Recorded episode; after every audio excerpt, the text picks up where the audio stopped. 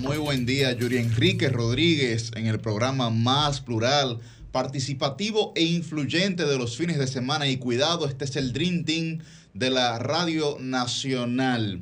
Muy buen día para Milicen Uribe, Liz Mieses, buen día, don, don Cristian Cabrera, muy buenos días para Susi Aquino Gotró, buen día para José Luis Vargas, muy buen día para don Francisco Guillén Blandino. Hoy es sábado 25 de noviembre, de noviembre y recuerden, gracias, y recuerden que pueden sintonizarnos a través de nuestras diversas plataformas, la 106.5 FM para Higüey y el Gran Santo Domingo, la 92.1 FM para todo el Cibao, la 94.7 FM para el sur y el este y la 88.5 FM para la bella Samaná. Recuerden además que pueden sintonizarnos a través de nuestras diversas plataformas. Estamos a través de zolfm.com en vivo en el canal de RCC Media de YouTube y como siempre, claro, a toda la gente que nos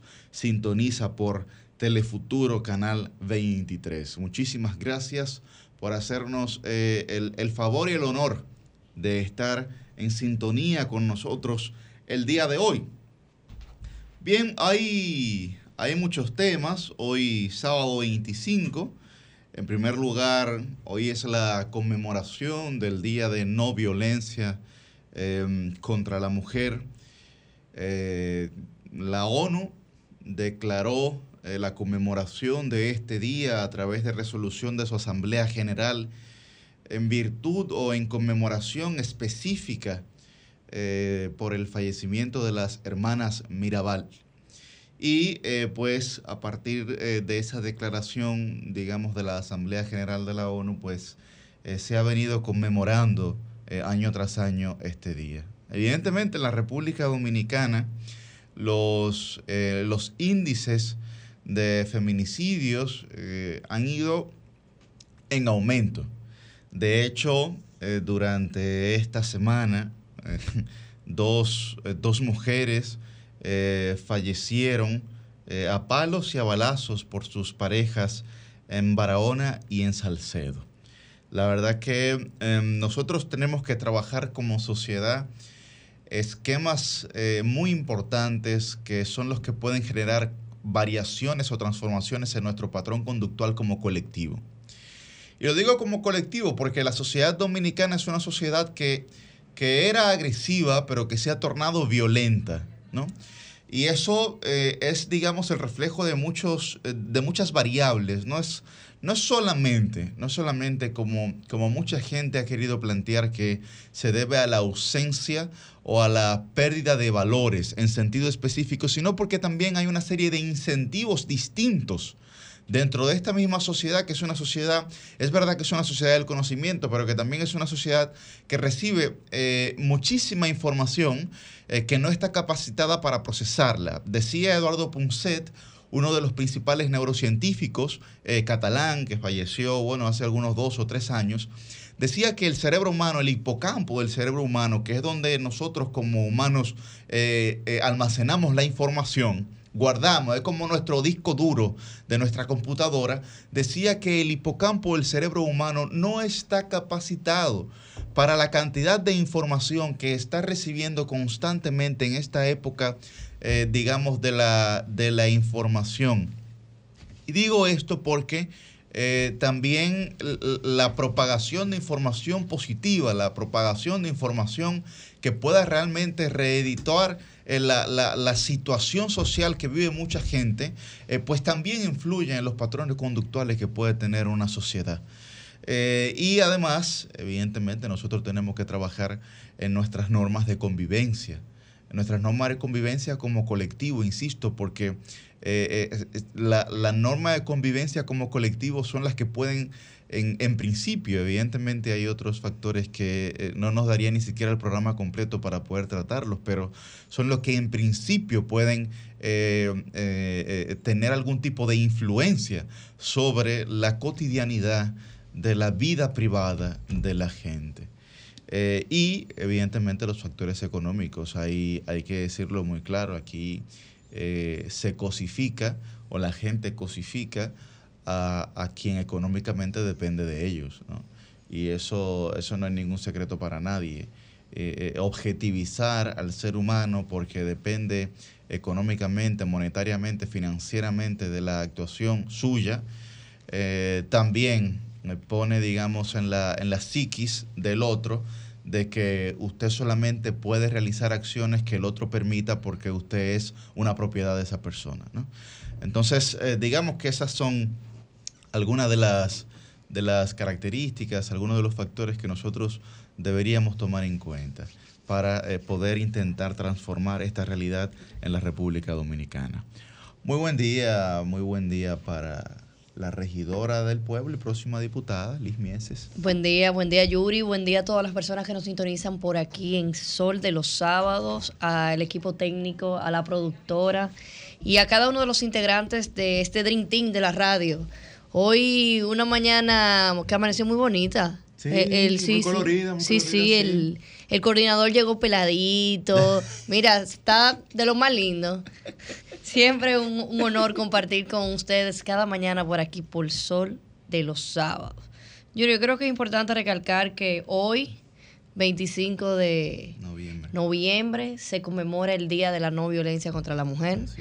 Un día que, que, llama mucho la atención, que no, yo soy partidaria de que no se debería de conmemorar un día, sino que es algo que debemos de tener presente todos los días y lamentablemente un día que como cada año ya se ha convertido en en parte de este día, más feminicidios, más mujeres eh, muertas a raíz de, un hombre. Creo que es de alta reflexión y creo que debe de haber ya, ya llegamos al momento donde sí deben de haber medidas reales en contra de, este día de la no violencia contra la mujer. En contra, no, perdón, en contra de la no violencia contra la mujer. Correcto. Bueno, eh, como decía, ahí en la República Dominicana las, las, las, la tasa de los índices de feminicidio han aumentado y nosotros como sociedad tenemos que, pero decía también que como sociedad han aumentado las riñas, eh, las peleas, eh, las, las muertes por la ausencia de convivencia ciudadana, ¿no? no, no muertes, digamos, que se derivan de eh, la, delincuencia común, la criminalidad, ¿no? Eh, que es verdad que también es alta, pero, pero hay muchas, hay, un índice que ha aumentado en efecto, sobre todo por la ausencia de convivencia ciudadana la, violencia. Yo decía al principio, decía, bueno, esta es una sociedad que tenía tendencias agresivas y que se ha transformado en una sociedad violenta. Sí, y hay un tema también que siempre se recalca a partir del mismo, que es bueno también tener en cuenta. Ahora bien, yo creo que ya eso es un tema pasado. Yo creo que ya estamos en, el, en el modus eh, tradicional, que es a raíz de la pandemia. Eso creó una situación, vamos a decir, una situación psicológica en muchas personas que ha explotado eh, eso, eso que estamos viviendo hoy, pero yo creo que ya, ya, está, ya está bueno. Yo creo que sí, yo creo que sí, que definitivamente está bueno. Bueno, aquí, ah, está bien. Sí, se pusieron románticos la gente. Eh, bueno, en otro tema tenemos eh, el riff y rafe, podríamos decir, que se han estado dando eh, la Procuraduría General de la República, ahora acompañada por el Ministerio de Relaciones Exteriores, con Jean Alain Rodríguez, ex procurador de la República Dominicana. Definitivamente la, la, la carta que ha enviado, que ha sido realmente una, ha sido observaciones, pero que también, eh, digamos, han requerido al gobierno de la República Dominicana enviada por el grupo de trabajo de la Organización de Naciones Unidas ha puesto al Ministerio Público en una serie de aprietos. Y la declaración conjunta que vimos en el día de ayer, viernes en la tarde, del Ministerio de Relaciones Exteriores junto con la Procuraduría General de la República, pues evidencian esos aprietos en lo que se han visto. Nosotros sabemos, y, los conocedores también del derecho internacional público saben, que el grupo de trabajo de la ONU eh, ese grupo de trabajo, los grupos de trabajo en sentido particular y ese de prisión arbitraria no son vinculantes. Eso nosotros lo sabemos y fue, digamos, eh, básicamente o principalmente eh, la conclusión o el argumento principal de la, de la carta conjunta que lanzada ayer por la Procuraduría y por el Ministerio de Relaciones Exteriores. Eso todo el mundo lo sabe. Ahora, lo que la Procuraduría tiene que hacer es responder a los argumentos planteados dentro del proceso de Jan Alain y no responder a los criterios jurídicos de derecho internacional que todo el mundo sabe. Que todo el mundo sabe. Ahora bien, hay una responsabilidad moral, aunque no sea vinculante en términos jurídicos, por parte de la República Dominicana como Estado que pertenece a la Organización de Naciones Unidas y a sus grupos de trabajo. Y a sus grupos de trabajo, como es precisamente ese grupo de trabajo de la prisión arbitraria. Y mucha gente eh, se ha preguntado, bueno, pero Yuri, ¿por qué, eh, ¿por qué en este caso específico con Jan Alain y no con muchísima otra gente? Es verdad. Lo que pasa es que usted tiene que someter su caso eh, frente a este grupo y, eh, digamos, dotar de los indicios, de las pruebas, de los argumentos suficientes para que este grupo pueda hacer una evaluación eh, y entonces cuando haga esa evaluación presentarla, ¿no? Y hacer los requerimientos necesarios al país que, no, que, que es, digamos, el país receptor, que es de la nacionalidad del ciudadano que está haciendo la petición. Bien o, de, o, no necesariamente la nacionalidad del ciudadano, sino donde el ciudadano ha puesto, se ha puesto bajo. ¿Y tú no, consideras, Yuri, que, que, fue como con mucha ligereza ese comentario que, hizo, ese comunicado que hizo la ONU?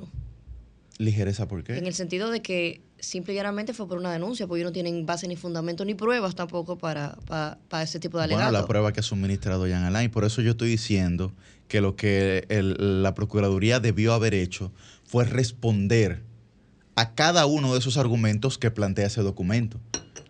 Porque ese documento eh, tiene base eh, probatoria que fue suministrada por Jan Alain, que es una de las partes en este proceso. Bien, ahora, eh, lo que debió de hacer la Procuraduría fue responder a cada una de esas, digamos, a esos argumentos, y lo que hizo fue decir que ese documento no era vinculante. Bien, entonces, eh, bueno, pero entonces, ¿por qué la Procuraduría no, le dijo al grupo de trabajo de la ONU? No, miren, en este documento, eh, digamos, de réplica o de contrarréplica, nosotros vamos a explicar eh, lo que realmente ocurrió. O vamos, digamos, a, poner en contraste lo que ustedes han planteado. Pero no, no Una contrarréplica fue lo que Correcto, claro, argumentativa. Eh, pero no fue eso lo que ocurrió, sino simplemente decir, no, el comunicado que ha lanzado eh, la ONU, y eh, el grupo de trabajo de la ONU no es vinculante. y bueno, me parece también, me pareció también desacertadas las declaraciones de que eso es una intromisión por parte del grupo de trabajo de la ONU con la independencia de los jueces de la República Dominicana. Oh, pero lo está diciendo una persona que se dedicó a colocar tweets, ella y otro adjunto, sometiendo presión a los jueces de este país, colocando tweets diciendo, no nos podemos dar el lujo aquí eh, de, permitir la libertad a fulano y a fulano y a fulano. Y no nos podemos dar el lujo porque son unos corruptos, a pesar de que no hay sentencia de la cosa irrevocablemente juzgada. Entonces, eh, yo creo que cuando se va a hablar de ese tipo de cosas hay que hacerlo con mayor nivel eh, de criterio. Porque sobre la independencia de los jueces no me pueden hablar. No me pueden hablar porque esos fiscales se la pasan tuiteando, metiéndole presión a los jueces, tuiteando ahí cada vez que van a tratar de conseguir una sentencia favorable. Entonces yo creo que eso no está bien.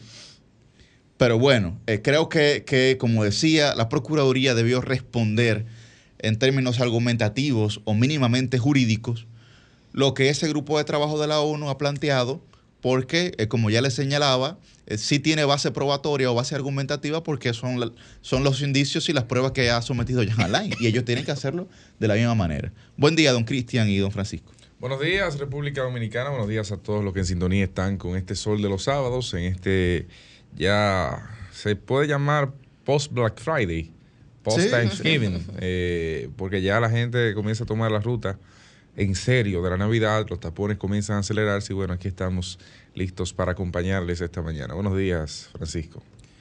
Sí, muy buenos días eh, a nuestro equipo de producción, buenos días a nuestro coordinador y a nuestros compañeros en cabina, buenos días al pueblo dominicano.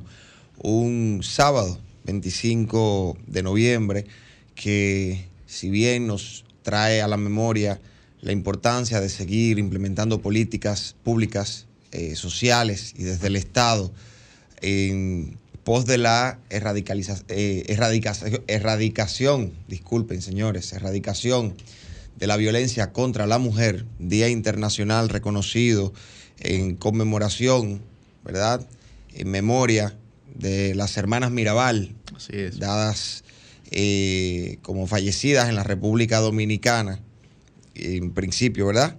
Eh, como una de las consecuencias directas y más devastadoras para nuestra sociedad de la tiranía de Rafael Leónidas Trujillo.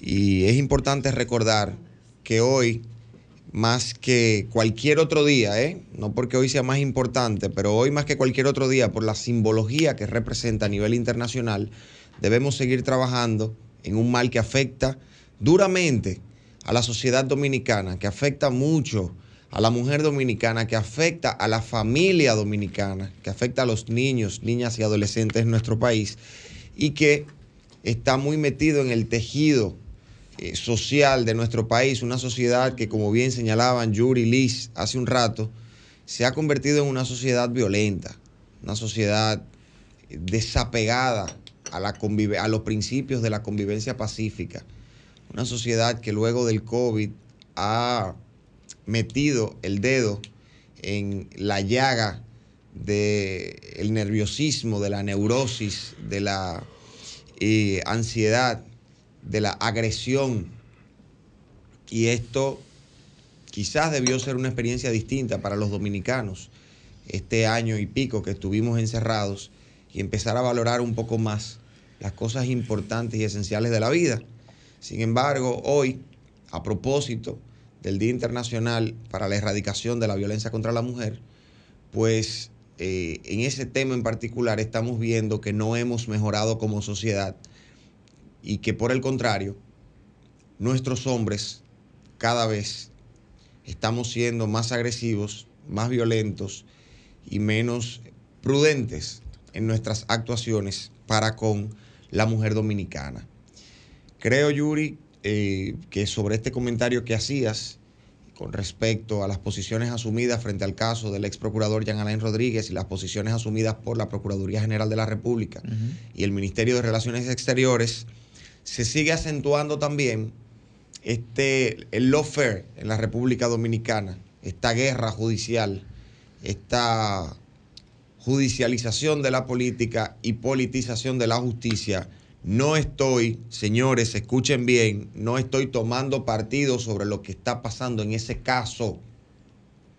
Estoy viendo desde afuera, porque no tengo absolutamente nada que ver con ese caso, estoy viendo desde afuera cómo se están tratando de utilizar herramientas de comunicación, herramientas que exceden la jurisdicción dominicana, herramientas que provocan a la sociedad para incidir en decisiones relacionadas con este caso. Mm. Que esté mal, no puedo decir que está mal. Dicen que el que se está ahogando se agarra hasta de una mata de javilla.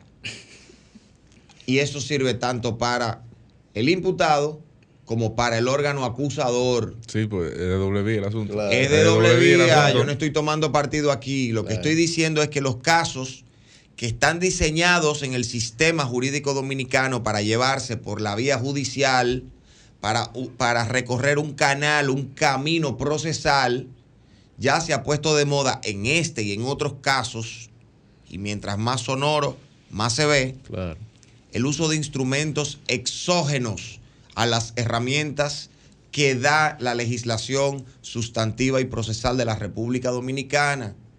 Y nosotros debemos apostar, debemos direccionarnos hacia el camino de la protección de las garantías procesales dentro del proceso, Porque llegará el momento donde les vamos a exigir imparcialidad y objetividad a los jueces, pero les vamos a dejar un camino muy estrecho para que la puedan recorrer.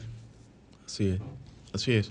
Sí, no, eh, mi, mi, comentario también, Fran, no era, digamos, intentando tomar eh, partido eh, en favor de, alguien, ¿no? Sino también era básicamente poder mostrar diversas cosas que a veces la gente no, no ha visto, porque en ese caso de Jan Alain, la, la, propia gestión actual de la Procuraduría le ha pagado a la, a la constructora que está envuelta en esa situación. Le hizo una adenda. Le hizo una adenda. Entonces, ¿cómo puede ser que eh, en el pasado era, digamos, eh, ilegal o ilícito lo que esa empresa realizaba y que posteriormente eh, no lo sea? ¿no? Bueno, yo me parece extraño, ¿no? Habrán quienes tendrán intención de explicarlo, pero, pero a mí me parece muy raro, muy raro. Entonces, lo que yo digo es que, bueno, y como tú señalas, eh, eh, se tuvo que agarrar de su mata de Javilla porque aquí no había. Y si había en el extranjero, hay que agarrarla en el extranjero, ¿verdad?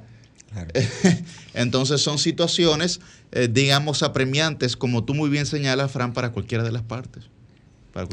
Sí, pero siempre, siempre Yuri, y, esto quizás es el mensaje que quiero dejar con este comentario, eh, la clase jurídica y la clase política de la República Dominicana debemos apuntar a que la sociedad pueda contar con un acceso y una calidad en el sistema de administración de justicia. Lógico. De tal nivel que no sean necesarias Llegar a ese punto. las herramientas eh, adicionales, alternas, accesorias, tanto para los acusados como para el Ministerio Público. ojo. así es. Ojo.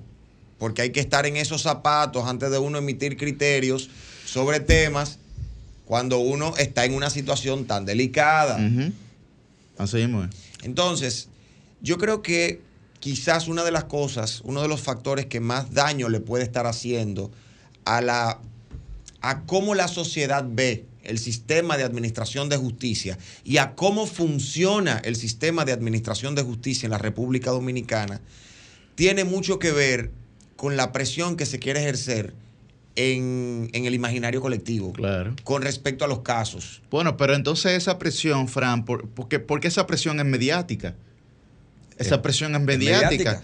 Porque si esa presión no fuese mediática y se mantuviese solamente en esa administración de justicia que tú muy bien señalas, a lo interno de los tribunales, bueno, primero, eh, no surtiría ningún tipo de efecto político.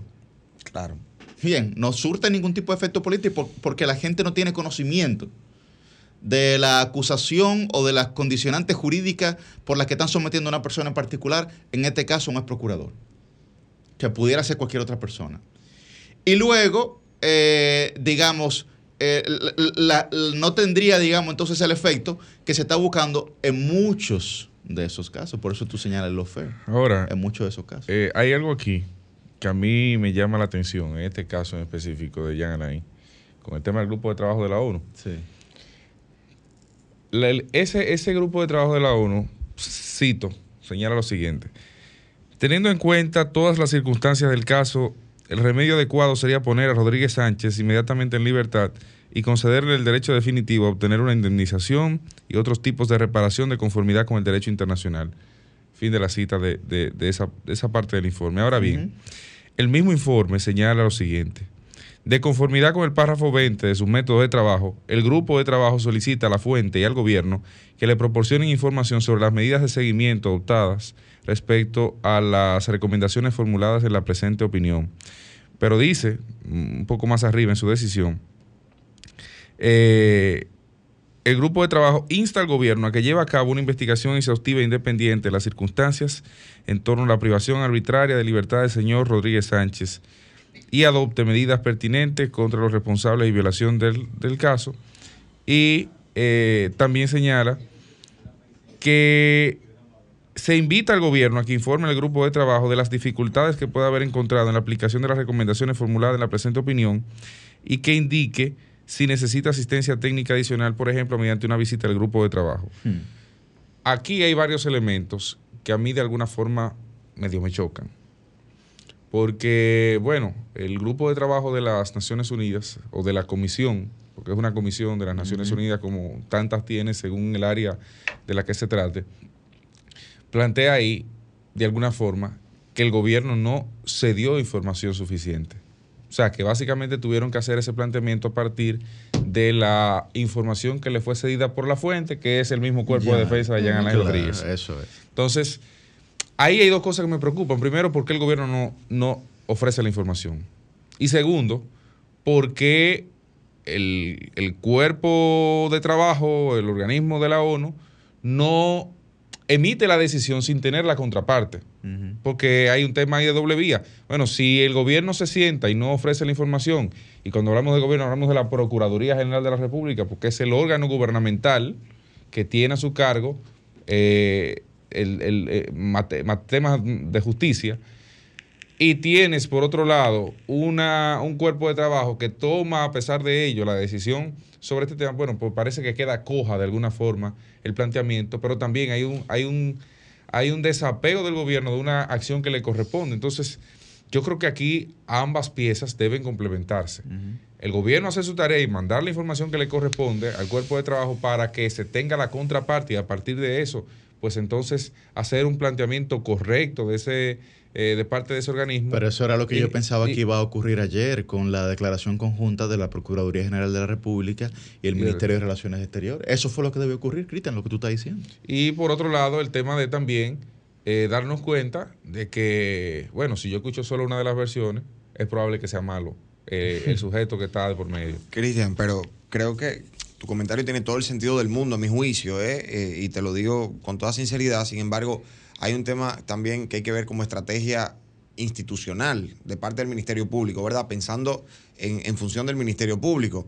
Si el Ministerio Público provee esta información sin la obligación legal de hacerlo, provee esta información, podría estar dándole aquiescencia a lo que posteriormente dictamine o decida o determine O sea, tú planteas ese grupo de trabajo y quizás el Ministerio Público, no teniendo la obligación de hacerlo, decide simplemente no formar parte de, un, de Obviar una ese especie, proceso. de, una Claro. especie de dictamen paralelo. Eso podría ser, ojo, no es que esté bien o esté mal, no estoy tomando una, una postura con respecto a esto. Digo, si yo fuera la institución y digo, yo no tengo la obligación procesal, jurídica, constitucional de entregar una serie de informaciones para someter mi, mi proceso, el proceso que yo estoy llevando, mi acusación, a un dictamen de un órgano que no tiene jurisdicción eh, sobre este proceso, o sea, desde el punto de vista judicial, pues yo no tengo que participar de eso de forma paralela. Quizás podría ser una Eh, eh, visión es para una- entender Es una visión. por qué el Ministerio Público no entregó una documentación por no Que- tener la obligación de es, entregarla. es una visión, es una visión muy razonable. El tema está en lo siguiente. Lo que plantea Francisco es una visión extraordinariamente razonable. Ahora bien, ¿cuál es eh, la situación?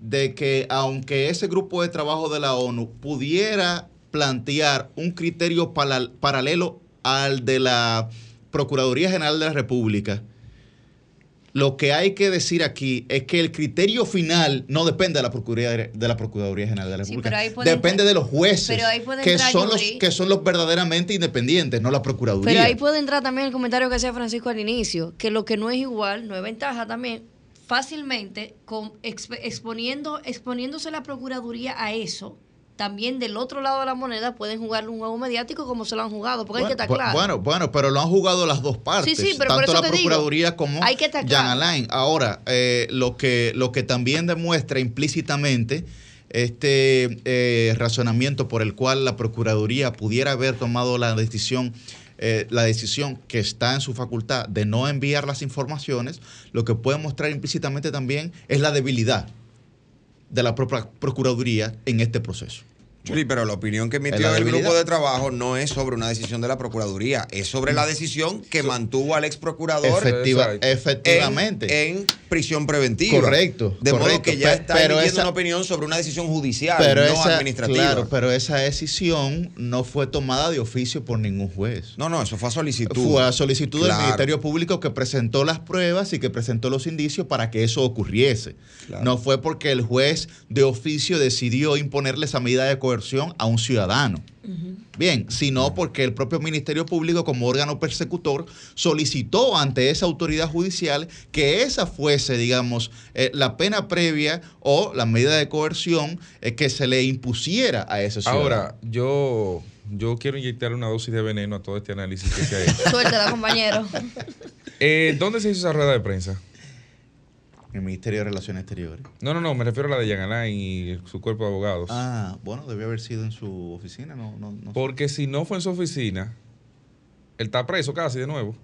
Porque él violó el, el el- el- lo que se le permitió. No, no, debe Ah, haber sido no, Claro, acuérdate. Bueno, ese- no, exacto. sí, digo que, sí, debe digo, haber si sido no, en su oficina, porque Jan Alain tiene un permiso para ir a su oficina de trabajo. Sí, correcto. Únicamente Sí, sí. a trabajar. A trabajar. Se le permitirá trabajar, creo que dos o tres veces a la semana, no recuerdo Sí, con exactitud. dos veces me parece. Eh, y tienes tú un horario para eso. O sea, Sí, sí. si a las. No recuerdo la hora, pero estoy poniendo un ejemplo. Si a las 5 de la tarde Jan Alain no cumplió con su rol de trabajo, pues entonces se acabó ahí, tiene que coger para su casa y concluir en su casa el trabajo. Ahora otro, Oye, otro veneno. oye, ahora otro veneno, ahora otro veneno. ¿Y la rueda de prensa de la Procuraduría? ¿Dónde fue? ¿Dónde fue? ¿Eh? En Cancillería. ¿Eh? ¿No fue en Cancillería? Ah, pues son órganos que dependen del gobierno. Ah, ¿Eh? Miren, ya. miren, son órganos que dependen del gobierno, Cristian. Miren, se- se No sé, puede ser, no sé. Sí, no sé, no tengo idea. Realmente no tengo. Miren, yo, yo- yo quiero abordar un, un tema eh, relacionado con esto, pero de manera más general ya, para, para así plantear mi opinión. Eh, cualquier documento, cualquier documento, productora, no sea así, Pérez. eh. Más general, más general. Más general. Bueno, Miren. ponlo- llévalo que sea No, coronel. más general, más general que la ONU. Pero- un tema serio, serio. llévalo que sea coronel. o- Es un tema serio, es un tema serio. Miren, este es un tema serio eh, que, que no quiero dejar de aprovechar en, este, en esta parte. Y es que Teniente en términos profesionales, teniente en términos profesionales, políticos y personales, eh, yo voy a estar de acuerdo siempre con cualquier documento emitido por autoridades reconocidas, instituciones reconocidas, organizaciones reconocidas y por cualquier estamento de la sociedad, cualquier documento que tenga como finalidad contribuir a la disminución de la excesiva prisión preventiva en la República Dominicana, va a ser un documento que va a contar con mi apoyo. Porque debemos recordar que más allá del caso del ex procurador, en este país hay un abuso permanente con el uso es. de la prisión preventiva por parte del Ministerio Público. Pero ahí-. Ojo, ahí Ministerio Público, el de hoy, el de antes y el anterior, compuesto por muchos fiscales, procuradores de corte, procuradores adjuntos, que yo voy a salir a defender siempre. No ahora por un discursito político. Bueno, mira. ahora, antes y en el futuro, los voy a defender porque son personas que tienen una responsabilidad importantísima a su cargo. Ahí, pero ahí toca Guillén, como decía Hipólito en uno de sus eslogans, creo que fue en la campaña de 2012, pero para todos. Pero para O todos. sea, esencialmente ahí está el tema. claro. claro, Entonces, llegará y gestionará mil cosas, porque conoce el procedimiento, Claro. un cuerpo de abogado de primer nivel, etcétera, No, etcétera. la- la- el- pero debe ser para todos. Claro, pero el tema de la prisión preventiva es que tenemos más del 65% de los internos Sí. o reclusos No, de no, la no, de República un franco Dominicana Tú sacas, tú sacas los presos Son preventivos preventivos. de las cárceles dominicanas y no existe sobrepoblación carcelaria. Hay Al contrario, hay espacio para, para- para cerca de un 20% de, de De, capacidad. de- de modo que todo aquello que contribuya, y si este documento emitido por el grupo de trabajo contribuye a que sigamos reflexionando y criticando el uso excesivo de la prisión preventiva, pues este documento yo lo voy a apoyar, no importa quién sea el aparente beneficiario, porque necesitamos que la República Dominicana haga un ejercicio de reflexión sobre el abuso de la prisión preventiva. Y este es un llamado que le hago a los jueces y a los fiscales, un sector que voy a defender siempre. Ahora, creo que ya a este punto hemos excedido por mucho la utilidad, la legalidad, la juridicidad y la razonabilidad en el uso de la prisión preventiva en la República Dominicana. Esa sí era mi opinión. Quisiera aportar algo en el sentido de lo que tú señalas, Francisco, y es que felicito mucho tu posición porque en República Dominicana históricamente, y lo hemos dicho en este y en espacios donde anteriormente eh, también hacíamos labor, se tiene una percepción errónea de la prisión preventiva, no solamente por cómo se ha aplicado, sino también por em, lo que la gente a nivel general piensa de la misma, porque no se tiene un concepto claro dentro de nuestra población de que la prisión preventiva no es la condena definitiva de la persona. Entonces, cuando alguien está en prisión preventiva y le varía la medida de coerción, ya las personas entienden eh, públicamente, así mismo lo expresan a través de las redes sociales y, y los que tienen, algunos que tienen acceso a medios de comunicación a través de que hacen llamadas o demás, eh, pues dicen, no, cuando son consultados con la prensa, ya eh, esa persona salió libre y esa persona no va a pagar por lo que hizo o por lo que entendemos que hizo durante el proceso en el que está siendo juzgado. Y es una percepción errónea y persistente. Cada vez que alguien sale de prisión preventiva, salen estos comentarios. No duró nada preso, ese no va a estar preso, ese no va a pagar por lo que hizo. Y es precisamente algo que tenemos que con llamados como los que tú estás haciendo, con llamados como los que hacemos aquí, hacen otros medios de comunicación, tenemos que ir cambiando esa percepción y hasta cierto punto educando un poco, informando un poco a la población para que entiendan que lo que tiene que estar fuerte es el sustento de los casos para que al final del proceso judicial esta persona, si es culpable, cumpla la condena que eh, dictamine la justicia, no que porque en una variación de medida de coerción cambie eh, de que ya no esté en prisión preventiva, sea presentación periódica o lo que sea, y eso quiere decir que esa persona está absuelto y no va a cumplir con su proceso. Bueno, eh, y también señalar, Susi, que la otra visión ahí, la mal percepción que ocurre con las medidas de prevención, de coerción, eh, es que mucha gente la cataloga como una pena previa también. Sí.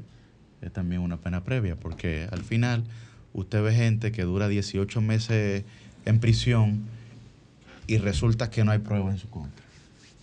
Entonces funciona de, la, de las dos maneras, ¿no? Para, para generar eh, ese tipo de situaciones en términos jurídicos. Sí, no, y la gente siempre comenta, no, ahí dieron un dinero, ahí los, los ricos nunca, nunca cumplen el que tiene dinero se, le va bien y el que no se lo llevó el diablo y así sucesivamente. Esos son los comentarios que hay que ir desmontando con información pertinente. Bueno, señores, eh, nosotros el sábado pasado tuvimos eh, cobertura en este sol de los sábados, pues eh, de las lluvias que habían, que estaban transcurriendo durante ese momento que no habían eh, alcanzado su mayor grado eh, de intensidad.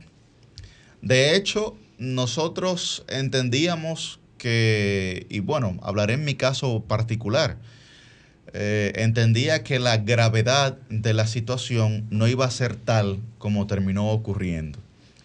Y lo digo porque las alarmas que se generaron fueron, para mi gusto, muy tímidas. Em, y la ciudad capital estuvo en alerta amarilla hasta apenas tres o dos horas antes de que ocurriese el diluvio. Lo que ocurrió, a mí me parece que em, en gran medida eh, eh, fue una ausencia tajante eh, de prevención por parte de las autoridades. Y es la segunda vez ya que les ocurre. Yo no diría que sorprendidos en su buena fe, porque eso podría ser cuestionable. Pero es la segunda vez que ocurre porque en noviembre 4 eh, del año pasado también tuvimos inundaciones. En esta ocasión, lamentablemente, eh, con, una mayor, con un mayor saldo eh, de fallecidos. Y evidentemente el caso más eh, trágico y traumático, lo que ocurrió en el paso a desnivel de la avenida 27 de febrero con Máximo Gómez.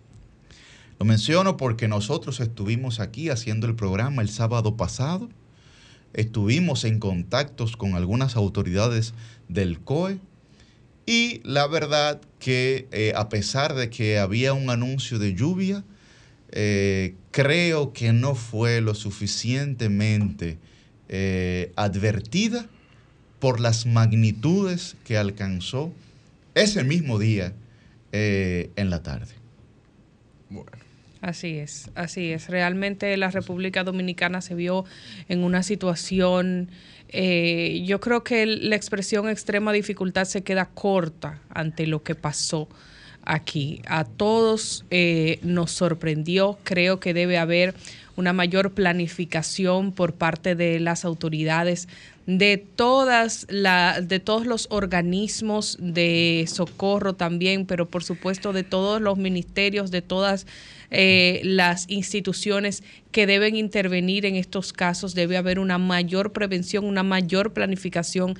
Teníamos el sábado pasado acá a Domingo Contreras, candidato a alcalde por, por la alianza del Partido de la Liberación Dominicana y de la Fuerza del Pueblo, PRD y demás aliados, y él hablaba precisamente del drenaje pluvial. Nosotros aquí, eh, inocentes de lo que iba a pasar en el país, creo que nadie esperó eh, todo esto que iba a acontecer de una manera con una escalada tan importante. Y con él conversábamos coincidencialmente de este tema porque es una preocupación permanente y creo que es algo en lo que las autoridades deben actuar ya.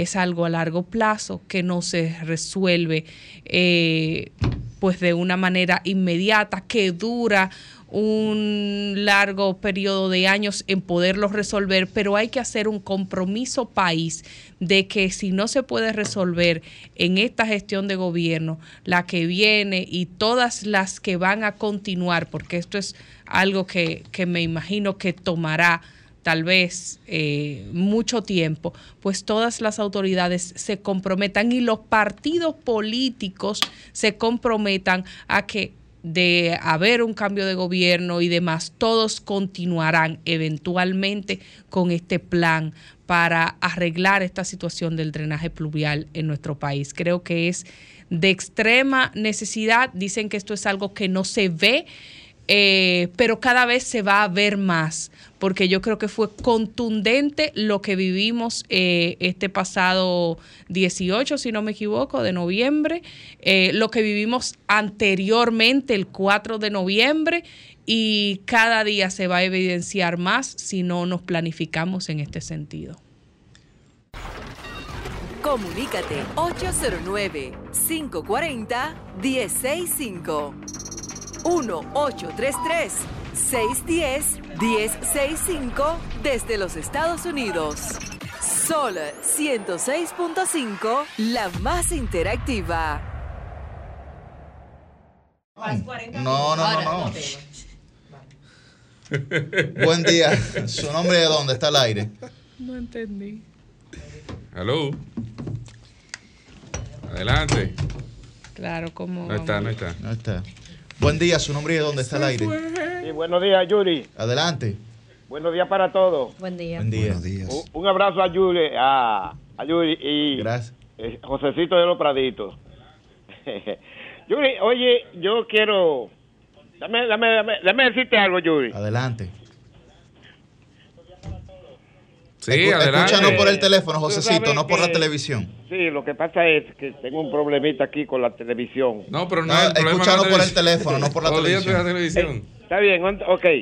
Mira, yo lo que quiero que ustedes, tú y Cristian, Sí. que son dos y este muchacho, que son unos muchachos jóvenes, eh, yo Y quiero bueno, mozo. que ustedes sí, que ustedes Don't push it. reciban un país, que ustedes exijan un país con transparencia, porque ustedes son muchachos jóvenes que pueden llegar a ser presidentes de mañana de la República Dominicana. Y si encuentran un país nítido, transparente, ustedes van a hacer un, hacer un gobierno de, de gallardía, que mi nieto pueden disfrutarlo a ustedes también. Ustedes oyen. Entonces, yo quiero que ustedes le exijan a este país. Ustedes, oye, usted- es yo, dije- yo, yo que fueran ustedes, como ustedes tienen una, una educación tan amplia, y que ustedes exigen una, una, un país nítido, un país transparente. Yo fuera ustedes, eh, me hiciera como que no existo en la Junta, no trabajo en política. Eh, ¿Para qué? Para ustedes recibir mañana un país como lo necesita esta juventud de hoy, que ya va avanzando bien para adelante. Yo quiero que Luis Abinader gane estos cuatro años más porque yo necesito que Luis Abinader termine de hacer lo, el país que él ha, ha soñado. Pero yo necesito que ustedes se pongan la pila, mis hijos, mis hermanos. Estamos en eso. Usted, oye, que ustedes son muchachos Necesito- jóvenes. Ellos lo Eh, necesitan mucha- también, que el presidente idea, gane cuatro idea años No tenemos tanta necesidad. Sí. Pasen buenos días. Gracias. Gracias. A Liz le gustó ese comentario. Buen día, su nombre y de dónde está el aire. Gracias, buen día desde Nueva York le hablo. Adelante, Nueva York. ¿Cómo está el clima por allá? Bueno, 34 grados, el sábado le llamé, tenemos, hoy tenemos 34, hoy es frío. Está frío. Tre- treinta- como 34 cero, ¿no? Fahrenheit para que la gente sepa. Está frío, es, Que sí. eso es 0 grados Celsius más o menos. Cero es punto de congelación, cero es punto de congelación, dos puntos por encima de esa congelación del agua. O sea, dos. O sea, 2 grados Celsius. Está, Dos frío, sí. Adelante, Nueva York.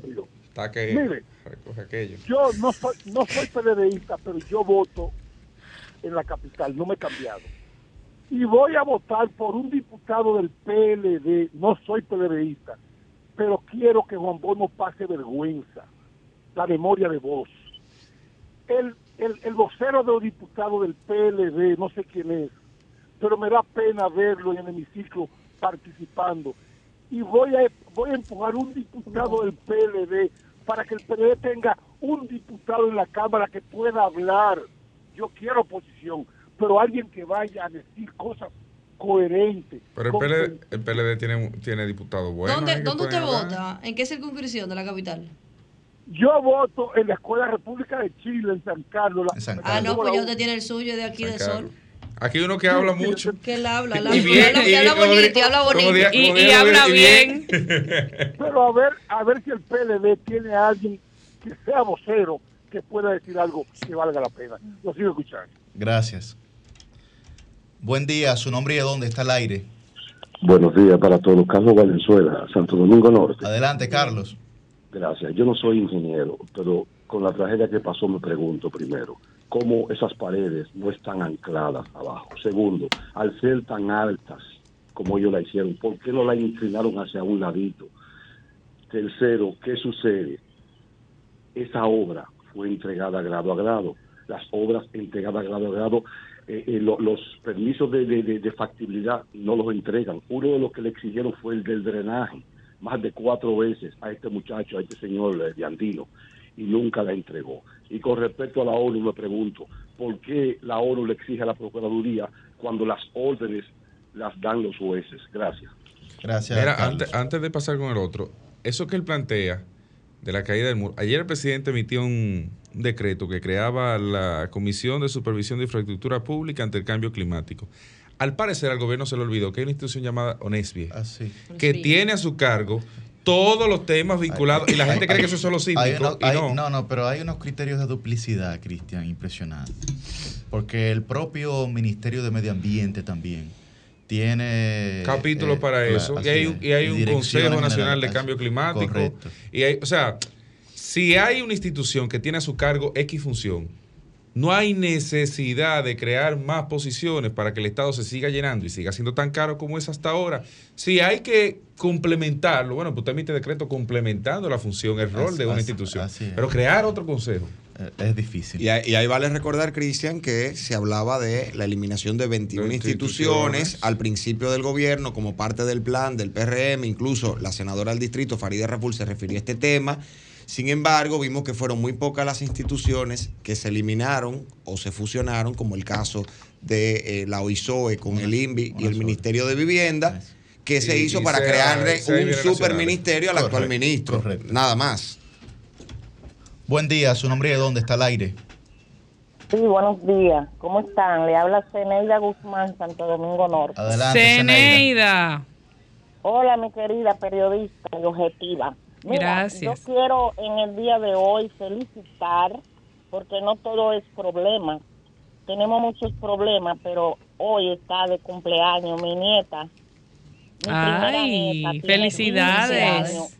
En el día de hoy de no violencia contra la mujer, señores. Esto no lo podemos olvidar porque aquí los hombres en nuestro país son muy machistas y no quieren soltar una mujer, mejor quieren matarla. Gracias. Gracias. Buen día, su nombre y de dónde está el aire. Yo soy Adán de New York. Adelante, Nueva York. Eh, al señor que llamó, que quiere cuatro años más de Luis Abinader, que no nos quiera tanto el país.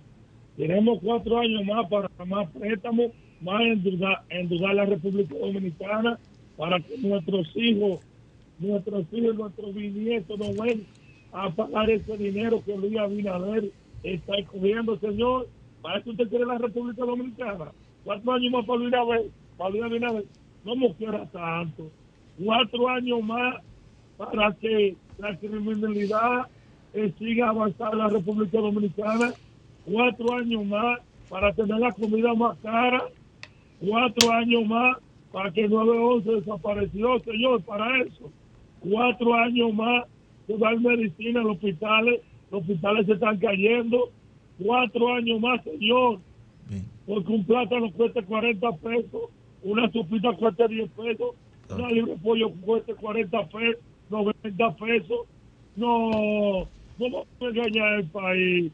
Vamos a salir del gobierno más malo que ha dado la República Dominicana, que ya no es el señor Luis Abinader. Y con día adelante la Virgen de que gracia es para afuera que va Abinader. Bien. Cambio fuera. El sol de los sábados, el sol de los sábados, el sol de los sábados, el sol de los sábados. estamos, estamos- estamos de vuelta. Qué en desorden este- es que hay aquí. este Sol de los sábados. Y tenemos una ocasión, varias, varias ocasiones especiales que queremos compartir con ustedes el día de hoy, previo al inicio de la ronda de comentarios. Adelante, Milicen. Bueno, yo con la venia de ustedes y de la audiencia de Sol de los Sábados, quiero romper un poco la dinámica para hacer una felicitación de cumpleaños muy especial a tres personas que cumplen años, comenzando por la más especial de todas, mi ahijada, Amaya Mateo Luciano, hoy cumple 12 años de edad. Amaya es una niña muy inteligente, eh, brilla con luz propia y de verdad que tengo muchas expectativas con el tipo de ser humano que es y que será. Así que felicidades para ella. De igual manera para Jonathan Liriano, un compañero mío, amigo de ustedes que también está de cumpleaños en el día de Felicidades hoy. para Jonathan. Muchas felicidades, Jonathan Liriano. Y también a mi compadre, Ronnie Mateo, periodista, y quien es el padre de mío. Amaya. Ah, bueno, y, y- y hay que Compañero decirlo mío y hermano mío. compañero de labores de Cristian Cabrera y que también hoy está de cumpleaños. Así que producción, yo quiero la canción de cumpleaños. Nael los controles, son duros ese dúo dinámico sí, sí. que tenemos. Gracias, Oye, Yuri. pero, pero, pero uno, uno- Una producción. No, no, una animación Oye, oye, moderna. a mí me ha hecho ¿Eh? falta hoy hasta la musiquita del sábado pasado. ¿Verdad? Sí, 100%. Oh, bueno, el Bueno, sábado pasado espera, Cuando vengamos a la otra pausa, ahí. Sí, claro. Sí, con cualquiera de Wisin y Yandel lo hacemos. Ah, Ay, así que va por acá. Bueno. Está complicado el sábado. Bueno, pues a las 8 y 1 de la mañana iniciamos la ronda de comentarios de este Sol de los Sábados. Muy buen día para don Francisco Guillén Blandino. Muy buenos días a nuestro coordinador, buenos días a nuestro equipo técnico, a nuestro equipo de producción, nuestros compañeros en cabina, buenos días al pueblo dominicano. Señores, hace, hace unos días nosotros entrevistamos aquí al candidato alcalde por Alianza Rescate RD, eh, Domingo Contreras. En esa ocasión y en otras ocasiones ya recientes, yo lo he escuchado decir, afirmar, que la capital necesita un alcalde que quiera ser alcalde y que sea alcalde a tiempo completo. Y esas afirmaciones de Domingo eh, me hacen recordar un artículo que escribió mi profesor José Luis Taveras, a quien le mando un fuerte abrazo, en el que criticó al Congreso Dominicano. Y en esas críticas que hacía el profesor José Luis Taveras al Congreso, afirmó que la Cámara de Diputados y el Congreso en general están ocupadas las curules por muchos pasantes.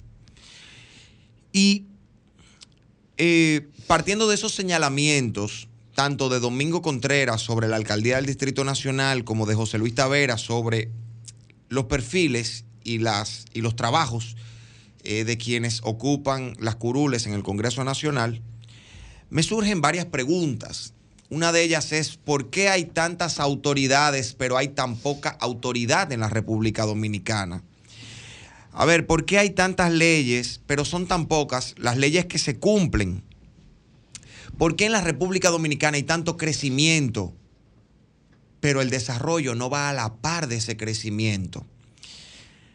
Yo no quisiera apresurarme y decir que hay una relación conceptual entre las afirmaciones de Domingo Contreras y las de José Luis Tavera. Sin embargo, sin embargo, sí quisiera que estas afirmaciones sobre los perfiles de los congresistas y de los alcaldes en nuestro país eh, nos inviten, nos inviten a analizar y a entender qué está ocurriendo con las instituciones públicas en la República Dominicana y qué está ocurriendo con quienes deberían estar permanentemente tomando decisiones a favor de nuestro país, de nuestra gente y de nuestra sociedad. Y fíjense por qué traigo esto al- a la mesa de debate.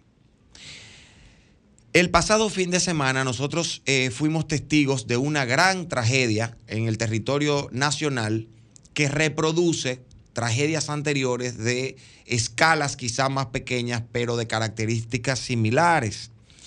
El fenómeno de la semana pasada impactó duramente a nuestro país y volvió a desnudar una triste realidad de desigualdad, de inseguridad, de eh, incumplimiento de reglas de convivencia y de comportamiento en nuestro país.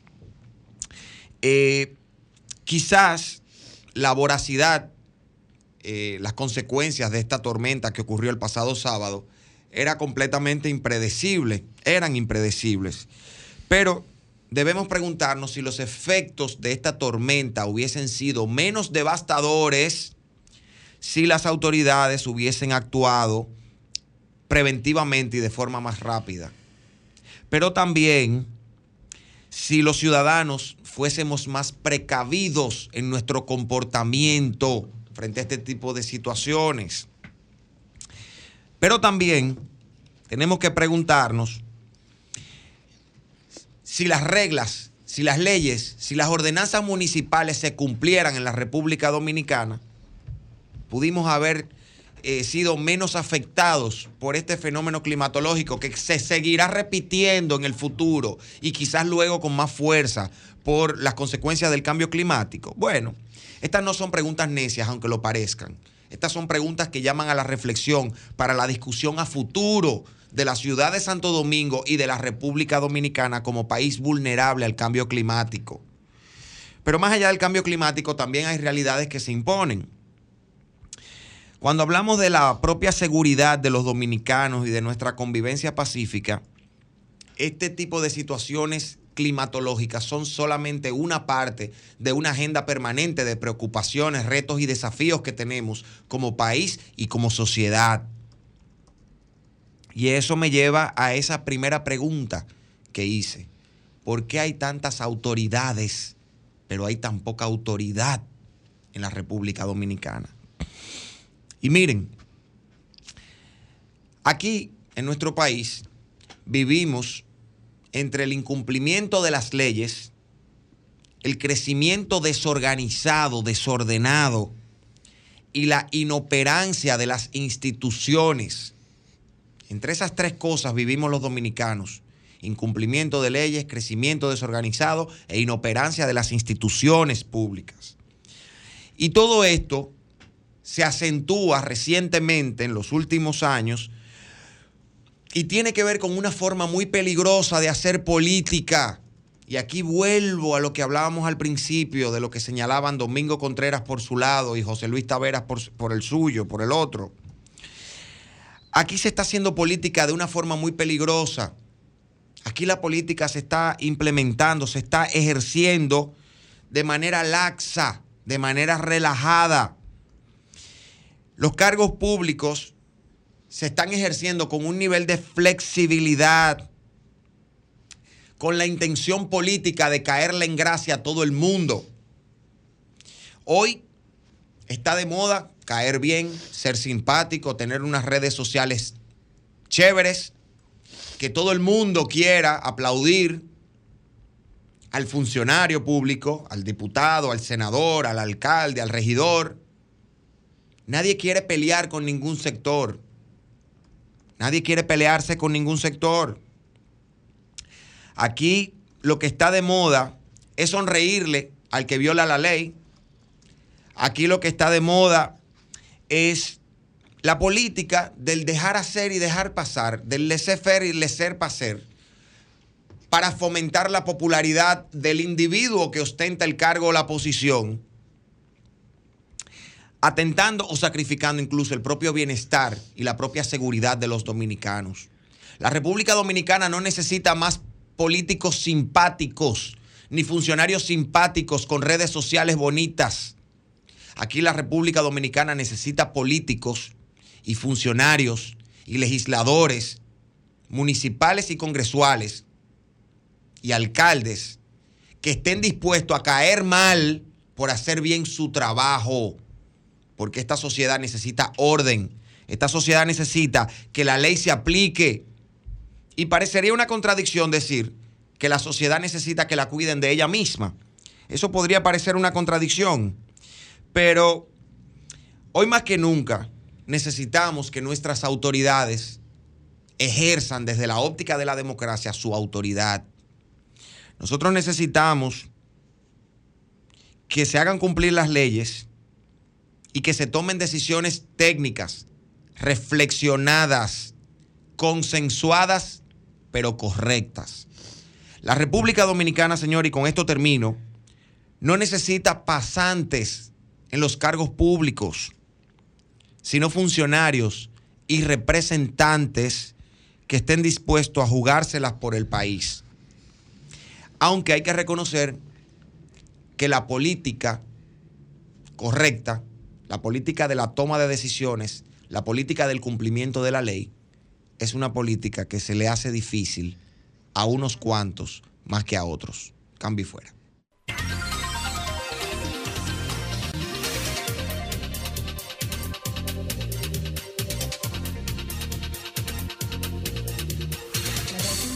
Ocho y 10 minutos de la mañana y seguimos activos y activas en este sol de los sábados con esta ronda de comentarios. Ahora se suma a la conversación el canciller del sol de los sábados, don Cristian Cabrera. Buenos días, República Dominicana. Buenos días a todos los que en sintonía están con este espacio, este es su sol de los sábados. Miren, hace ya algunos días, el gobierno dominicano anunciaba con bombos y platillos el acuerdo al que se había arribado con la empresa Aeropuertos Dominicanos Siglo XXI, mejor conocida como Aerodón, la cual lleva administrando una buena parte de los aeropuertos del país desde el año 1999, pero en sentido real desde el año 2000, aunque fue en 1999 cuando se tomó la, para mí, desacertada decisión de hacerlo en las condiciones que se hizo. Y quiero ser claro con eso. Para mí fue una desacertada e incorrecta decisión en aquel momento. Hay argumentos que, que plantean que, bueno, no había la economía suficiente para administrar eso, eso significaba tener una empresa del Estado funcionando y todo el costo que hay y la posible, eh, la posible eh, vamos a decir, eh, el, el sesgo, el- la incapacidad de administración que se podía generar con, un- con el Estado administrando los aeropuertos. Pero bueno, yo entiendo que si una obra es construida, debe ser también administrada eh, por quien le construye, salvo casos excepcionales que los, que los aeropuertos, para mí, no entran en esa categoría. Pero bueno, En aquel momento se tomó esa errática decisión. Y ahora, mirando, no sé si tomando como referencia el pasado, se convierte la decisión del pasado en buena porque se aplaude a partir de una nueva, de un nuevo acuerdo. Y ese nuevo acuerdo de Aerodón, señores, así como era lesivo el anterior, este tiene iguales o peores condiciones en muchos casos. Y voy a basarme en números, en temas económicos meramente, para que usted tenga una idea de a qué me refiero con que es lesivo tanto o más que el anterior. Miren, a partir de 2024, no, corrijo, a partir de cinco días, el primero de diciembre de 2023, usted que utiliza los aeropuertos del país tendrá que pagar una comisión más alta por utilizar esos aeropuertos. Una comisión que inició con cerca de un dólar con 30 centavos y que ya estaría ahora siendo incrementada a, según los datos que establece el propio contrato, según los datos que establece el propio contrato, estaría siendo llevada a nada más y nada menos que a 18.42 dólares por pasajero, con un ajuste por inflación que periódicamente sería revisado durante los 30 años y 37 años que ahora tendría la compañía su, su la administración de seis aeropuertos de República Dominicana. A eso se le suma el uso de infraestructura. Eh, corrijo, se le usa el cargo de equipaje, que son 3 dólares con 11 centavos por cada boleto que entre o salga de ese territorio. O sea, del aeropuerto que está bajo la concesión, en este caso, esencialmente el de las Américas es el más importante, porque es el que más flujo tiene eh, dentro de los que están en el proceso de concesión. Miren, qué bueno que las matemáticas están ahí, porque solo es necesario calcular cuántos son 18.42 dólares más 3.11 por los 4 millones 200 mil pasajeros aproximadamente que tuvo en el 2019, y uso el 2019 como referencia, porque es el último año, digamos que estadísticamente normal, que tuvo solo uno de los aeropuertos concesionados. Cuando usted hace ese cálculo, la cifra que le da es 90 millones y medio de dólares. 90 millones y medio de dólares. Estamos hablando que hay una concesión nueva de 30 años. Y comenzando a contar desde ahora, sin calcular cada uno de los beneficios que recibe la, la empresa Aerodón, contando desde ahora con la modificación de este acuerdo, si el Congreso lo ratifica, que hacia allá parece que va, no tendría, escuche bien lo que le digo, no tendría Aerodón que llegar ni siquiera a 2030 para haber pagado lo suficiente en igual o mayor cantidad a lo que el gobierno recibiría, que son unos 775 millones, como adelanto de la concesión. Es decir, que Aerodón estaría recibiendo, escuche bien esto, que Aerodón estaría recibiendo suficientes ingresos como para estar en condición de reponerse a sí misma antes de que entre en vigencia realmente el contrato. O sea, que tendría, reitero, solo por concepto de uso de aeropuerto, solo por uno de los conceptos, en uno de los aeropuertos, condiciones económicas suficientes para, ganar el para pagar el contrato. Y digo yo, ¿eso es un contrato beneficioso?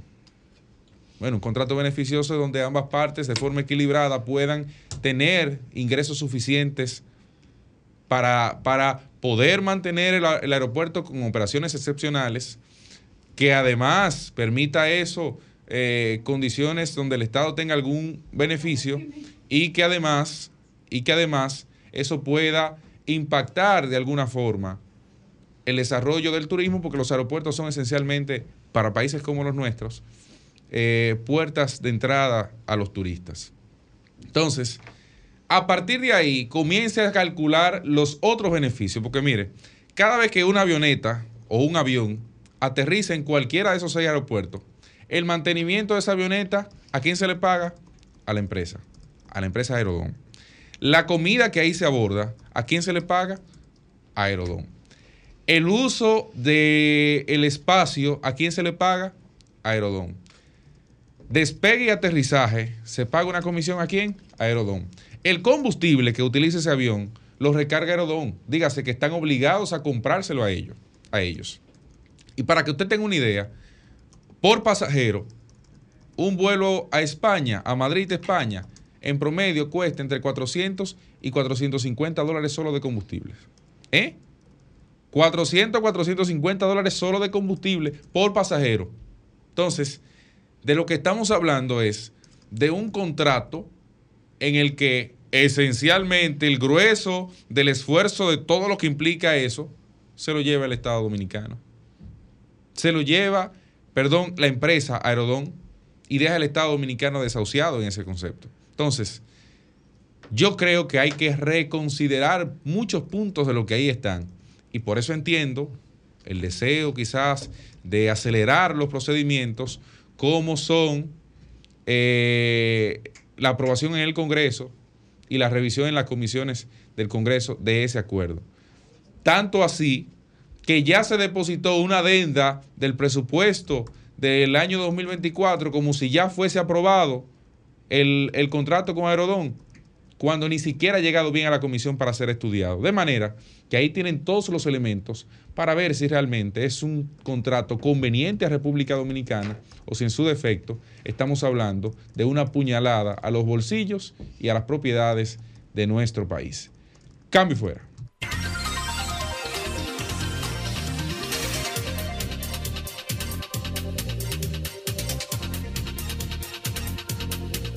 A las 8 y 19 de la mañana continuamos con esta ronda de comentarios. Muy buen día para la regidora del pueblo y próxima diputada Liz Mieses. Muy buenos días, Yuri. Buenos días a todo el equipo y buenos días a todas las personas que nos sintonizan cada sábado por aquí en Sol de los Sábados. Liz Mieses, inicio mi comentario hablando sobre la juventud.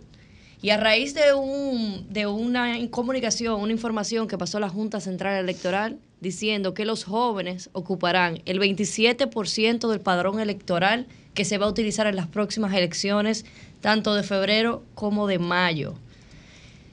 Y las mujeres representarán la gran mayoría al registrarse con cuatro, casi 4.200.000 votantes mujeres para llegar a un 51.30%. La Junta Central Electoral informó esto en el día de ayer, con un total de 8.105.151 dominicanos hábiles para ejercer ese voto. Y muy importante que de este porcentaje, el 27%, 27.43% de ese padrón electoral es de juventud. ¿Y qué representa esa juventud? Una juventud que aspira a candidatos con propuestas, una juventud que aspira a candidatos no solamente con varias propuestas, sino con propuestas realizables para ejecutarlas en la República Dominicana, para ejecutarlas en cada una de sus demarcaciones. De acuerdo a estos registros eh, del mismo organismo, la Junta Central Electoral, 898.631 ciudadanos entre 26 a 30 años entre 18 a 28, 1.304.456 jóvenes, llegando a este porcentaje del 27.18% de votantes.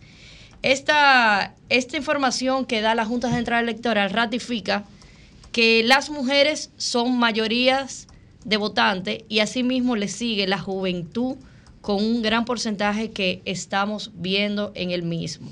Miren, es importante recalcar esto, ya que las políticas públicas que se están, que se están generando, las propuestas que están generando los candidatos, debemos de focalizarlas en temas que verdaderamente empuje a las mujeres, que empuje a la juventud, que empuje a todo el ciudadano dominicano. Y dejar un poquito el populismo y dejar un poquito esa política de campaña sucia, una política destructiva que al final del día no le aporta absolutamente nada al país.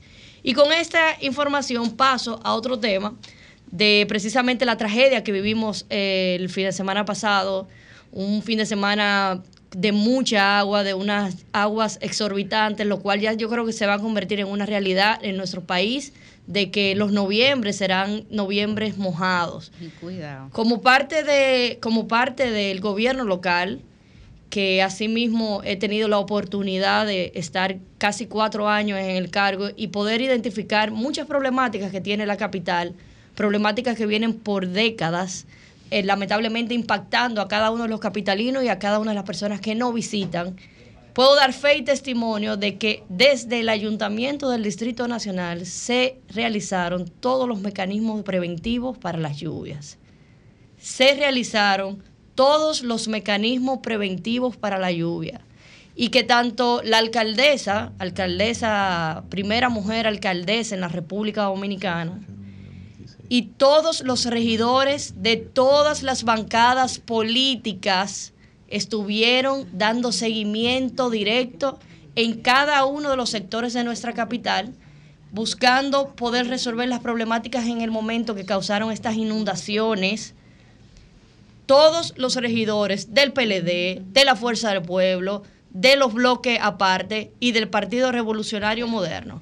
Por eso a veces cuando uno ve candidatos o políticos que quieren utilizar campaña sucia para aprovecharse de la tragedia de otro, la verdad es que da mucha pena y vergüenza. Con esto no tengo que decir nombre, ni las tácticas que utilizaron otros candidatos eh, a diferentes puestos, y entre ellos a puestos importantes como el Ayuntamiento del Distrito Nacional, de crear campaña, campaña sucia, utilizando la tragedia y la desgracia de el pueblo dominicano que vivió este pasado sábado con esta inundación. Asimismo, quiero también pasar, retomar el primer tema, el tema de, la, de las mujeres, de la cantidad de mujeres votantes y los jóvenes. Quiero recalcar que según estos números, la Junta Central Electoral no solo es discurso, que las mujeres somos mayoría en el electorado, pero ¿cuándo vamos a pasar a ser mayoría en los puestos electivos o en los puestos de direcciones? Seguimos na- navegando en un mundo liderado por hombres, pero con muchos ejemplos de mujeres de éxito en la política y en el sector empresarial. Hoy tenemos di- diferentes referentes de, de mujeres, de buenas propuestas, de buena administración, de buena gerencia, de buena representación. Y con esto me refiero a mi partido, el Partido Revolucionario Moderno, el cual ha cosechado muchos ejemplos de, de éxito en las mujeres. Por lo mismo, los invito a no dar pasos errados. Los invito a no dar pasos errados, porque aquí, en el año 2020, el Distrito Nacional, la capital, la ganaron dos mujeres. Dos mujeres que han sido representantes innatas de la buena gestión y la buena administración. No pequemos de insolentes, porque lo bueno se repite. Y con eso cierro mi comentario pidiéndole a mm, la sociedad, pidiéndole al partido y dejándole ese, esa pequeña frase. Lo bueno se repite. No pequemos de populistas y asegurémonos de quiénes son los marcos de referencia de éxito en la República Dominicana. Cambio fuera.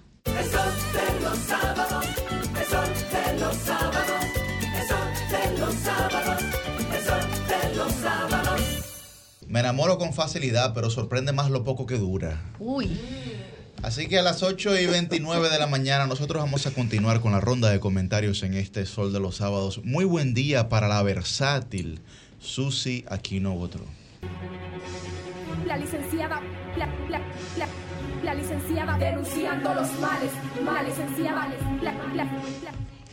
Muy buenos días, gracias compañeros y compañeras por recibirme como siempre ante estos micrófonos de Sol, una emisora que pues está marcando siempre la pauta y se mantiene en los primeros niveles en el gusto de la gente.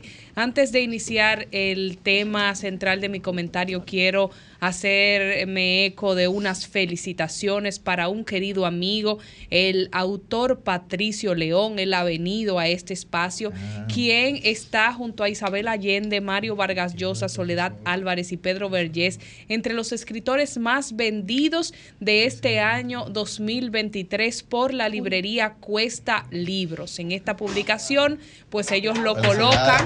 Felicidades a mi amigo Patricio, lo colocan en esta posición por su obra literaria titulada Rapsodia para Luna y Cuerdas, que fue publicada en abril del presente año y con apenas siete meses de publicada. Nosotros eh, estuvimos allí presentes haciendo la maestría de ceremonias de esta puesta en circulación.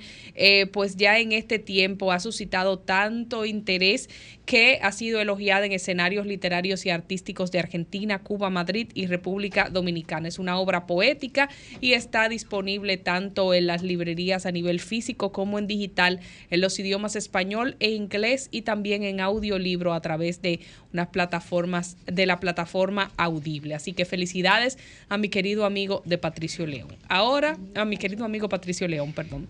Ahora vamos a un tema no muy agradable y es una denuncia que queremos hacer con respecto a un abuso policial que se presentó el pasado 23 de este mismo mes al joven Jean Michel Duarte. Este joven iba para su casa en un taxi, lo paró eh, unos motorizados de la policía, le dijeron como que tenían que revisarlo, todo fluyó, lo dejaron ir, pero luego lo pararon nuevamente como a tres minutos más del trayecto otros cuatro motorizados de la, de la Policía Nacional. Él dice que el trato que estaba recibiendo era hostil, que era eh, un trato no muy amable y que luego de cinco minutos de estos policías estarles revisando, él empezó a grabar porque se encontró que la situación no estaba como muy clara y que no entendía por qué tanta revisadera a él que no eh, estaba en ninguna acción sospechosa. Y eh, él le estaban revisando los tenis, le hicieron quitarse los tenis, las medias y todo, y cuando le dicen que ya se puede poner los tenis para irse, ahí entonces otro oficial lo detiene y empieza a revisarle los calzoncillos y demás. Él ahí se lo encontró muy sospechoso de que luego que le dijeron que ya se podía ir, otro lo agarre para seguirle revisando.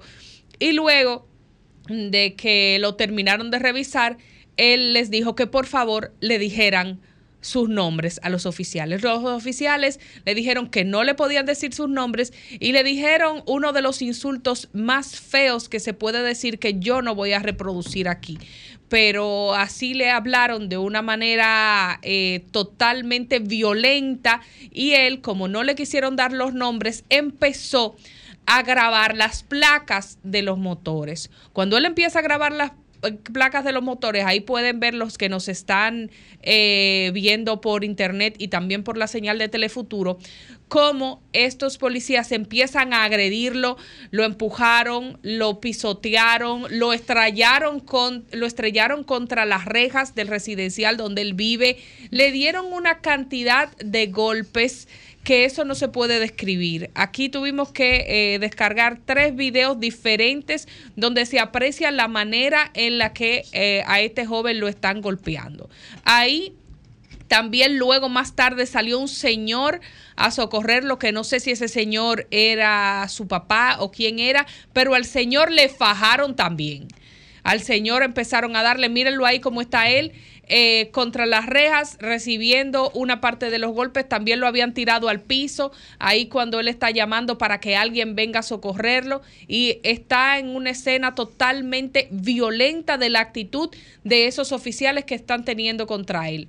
Entonces, yo quiero, a raíz de esta situación, hacer un llamado al nuevo director de la policía, que es el mayor general Ramón Antonio Guzmán Peralta, que asumió recientemente las funciones como director de la Policía Nacional, quien en el momento de asumir el cargo dijo, que los miembros policiales están conscientes de que su principal misión es proteger vidas y propiedades públicas y privadas, garantizar el Estado de Derecho que establece la Constitución, por lo cual él va a continuar el proceso de modernización de la policía hasta lograr que la institución sea la policía soñada por todos los dominicanos.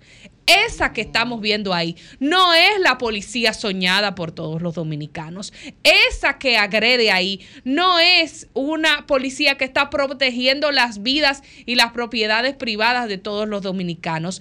Esa es una policía que tiene el mayor general Ramón Antonio Guzmán Peralta que poner la mano fuerte contra esos agentes que a ciudadanos de bien están ellos maltratándolos. ¿Cómo es posible que los miembros de la policía estén amenazando a los ciudadanos, los miembros que son los que tienen que protegerlo a usted, usted se sienta amenazado por esos miembros de la Policía Nacional. Así que el mayor general tiene que hacer algo al respecto. Este joven es estudiante de la Escuela Nacional de Arte Dramático.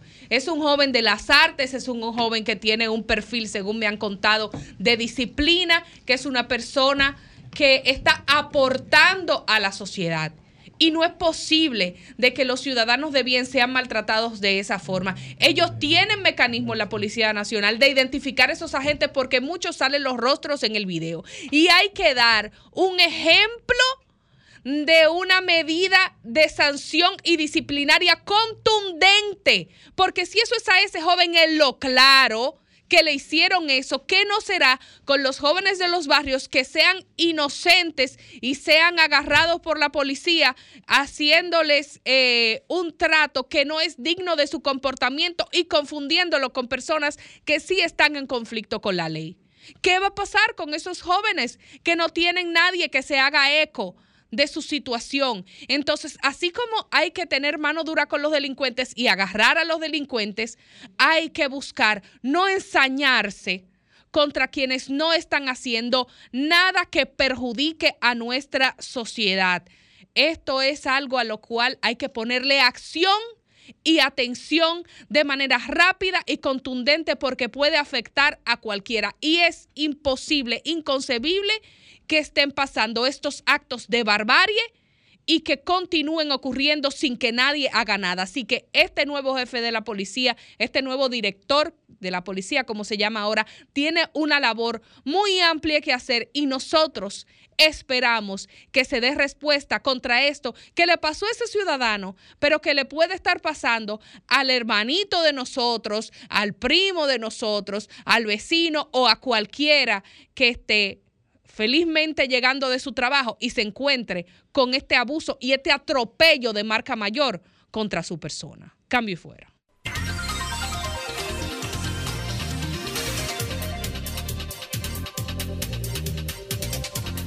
Bien, a las 8 y 38 de la mañana continuamos con nuestra ronda de comentarios. Muy buen día para la embajadora del pueblo que ya no quiere... Periodista. La Periodista del periodista pueblo. ¿verdad? Sí. Porque el canciller... Está en campaña ella. Sí. Muy buen día para la periodista del pueblo, Milicen Uribe. Muchísimas gracias. Un saludo muy especial para todas las personas que están en sintonía con este sol de los sábados, así como también para el equipo técnico, Starling, Natanael, nuestra querida productora Jennifer Peguero y Celi de la Cruz, que está aquí, como siempre, siendo creativa en las redes sociales. Miren, para el día de hoy me quiero referir a uno de los casos que está en la opinión pública. Y quiero partir justamente de esa definición de lo que es el concepto de falacia, que hace referencia a razonamientos que son aparentemente válidos, pero que se han construido en base a argumentos falsos y por ende entonces también terminan presentando conclusiones falsas.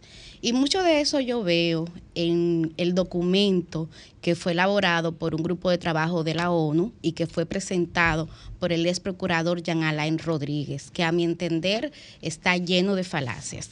Por cuestiones de tiempo yo me voy a limitar a tres. Voy a comenzar con la primera, que para mí es la más recurrida, que tiene que ver con la falacia abdomen.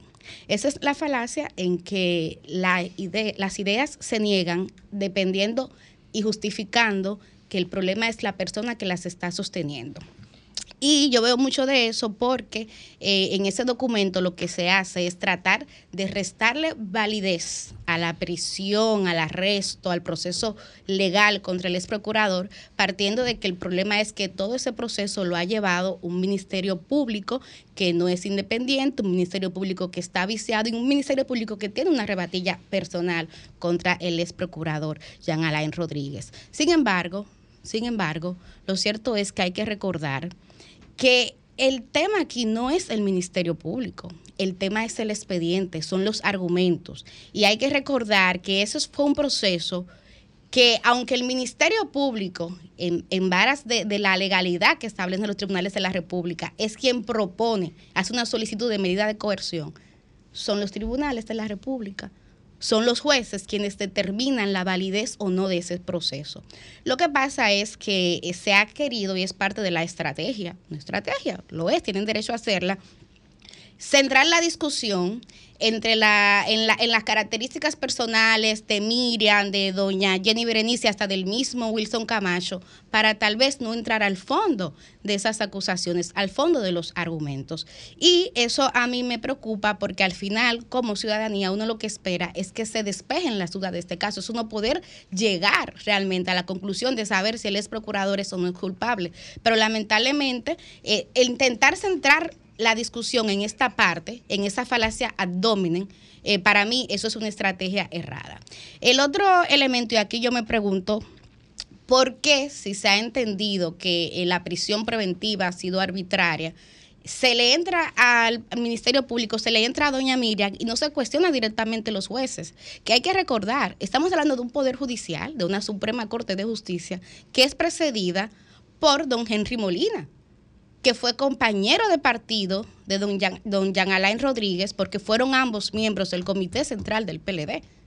Entonces, si hay quejas con las decisiones que han venido tomando los tribunales de la República, son preguntas que primero como barra de defensa y luego como sociedad tendríamos que hacer a los jueces, a las juezas, a los tribunales de la República, porque repito, el Ministerio Público propone, solicita medidas de coerción, pero no es finalmente quien toma la decisión. Y en ese sentido yo creo que es falso que la Procuraduría sea la que tenga que responder ese tipo de críticas. Eso tienen que hacerlo los jueces. Pero los jueces hablan por sentencia y es justamente por sentencia que han hablado. Porque aquí se quiere vender el falso relato de que Jean Alain, anteriormente Donald Guerrero, anteriormente don José Ramón Peralta han estado presos porque a Jenny Berenice, a doña Miriam Germán le ha salido del forro. Y es lo contrario. Esos son procesos que han ido a juicios públicos, orales y contradictorios, como establecen las leyes de la República Dominicana. Entonces ahí veo esa falacia ad hominem que se basa en simplemente tratar de desacreditar el Ministerio Público, que hay estrategias que se han montado en ese sentido y en eso se apoya parte de, de esta, de este informe o esta publicación. La segunda falacia tiene que ver con la falacia de autoridad que pretende darle credibilidad a los hechos en función de quién las dijo. Es lo contrario a la falacia anterior. Y aquí se vende la idea de que sí, la prisión preventiva ha sido arbitraria, ha sido ilegal, porque lo está diciendo la ONU. Y miren, yo reconozco la autoridad de Naciones Unidas. Yo reconozco sus instancias, me parece que sí, que los grupos de trabajo que son diversos hacen una labor interesante. Pero hay que decir, o sea, las instancias para emitir sentencias, para emitir dictámenes son otras. Ahí está la Corte Interamericana de Derechos Humanos, ahí también está el Comité de Derechos Humanos. Pero ojo, porque para mí el problema no es el grupo de trabajo. El grupo de trabajo puede hacer sus investigaciones, puede emitir informes como este. A mí me parece que es un informe interesante, porque como país tenemos que revisar. O sea, un insumo que critica un proceso, a mí eso no me preocupa, eso no me hace mella, yo creo en eso en la confrontación de las ideas, en tener distintos puntos de vista o pareceres.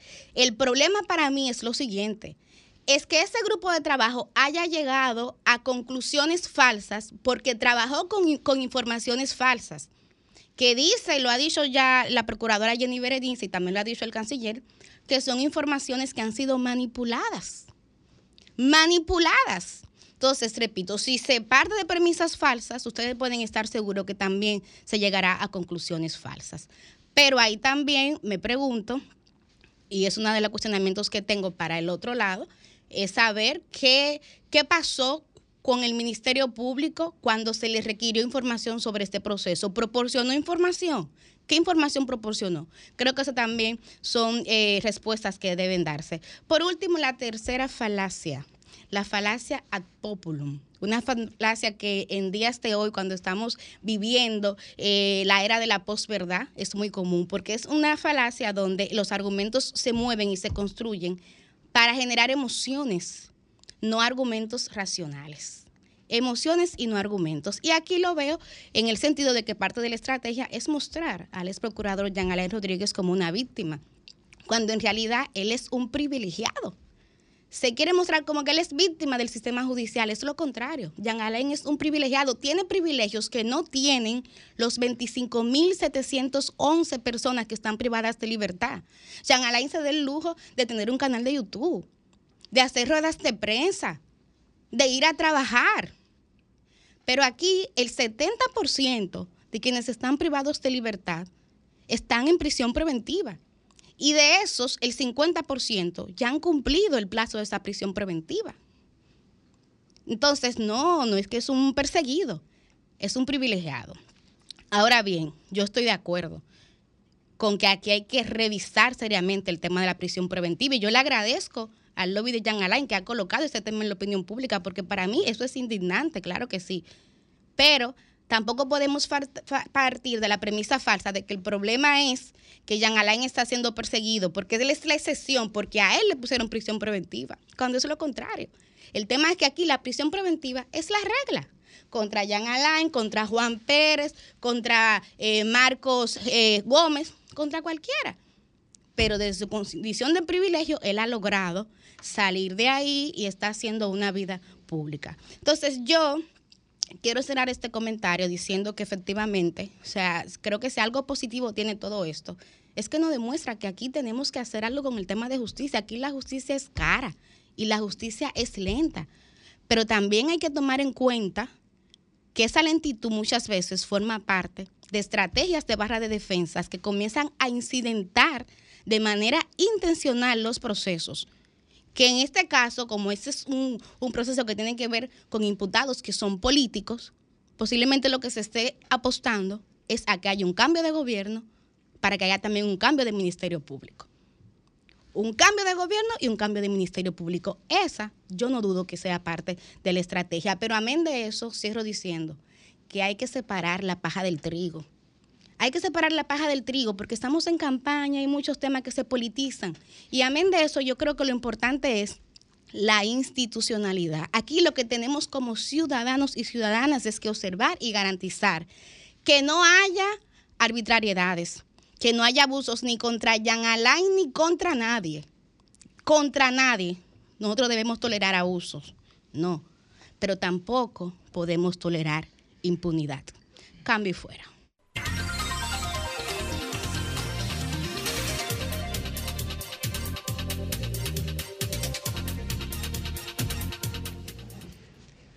Ocho cuarenta y ocho minutos en este su espacio, el sol de los sábados, y ha llegado el momento del comentario eh, que cierra nuestra ronda de nuestro coordinador, el titán de la juventud y próximo diputado de la República, Yuri Enrique Rodríguez. Que yo espero que Gracias. mantenga su tema, ¿verdad? Que ya lo anunció anteriormente.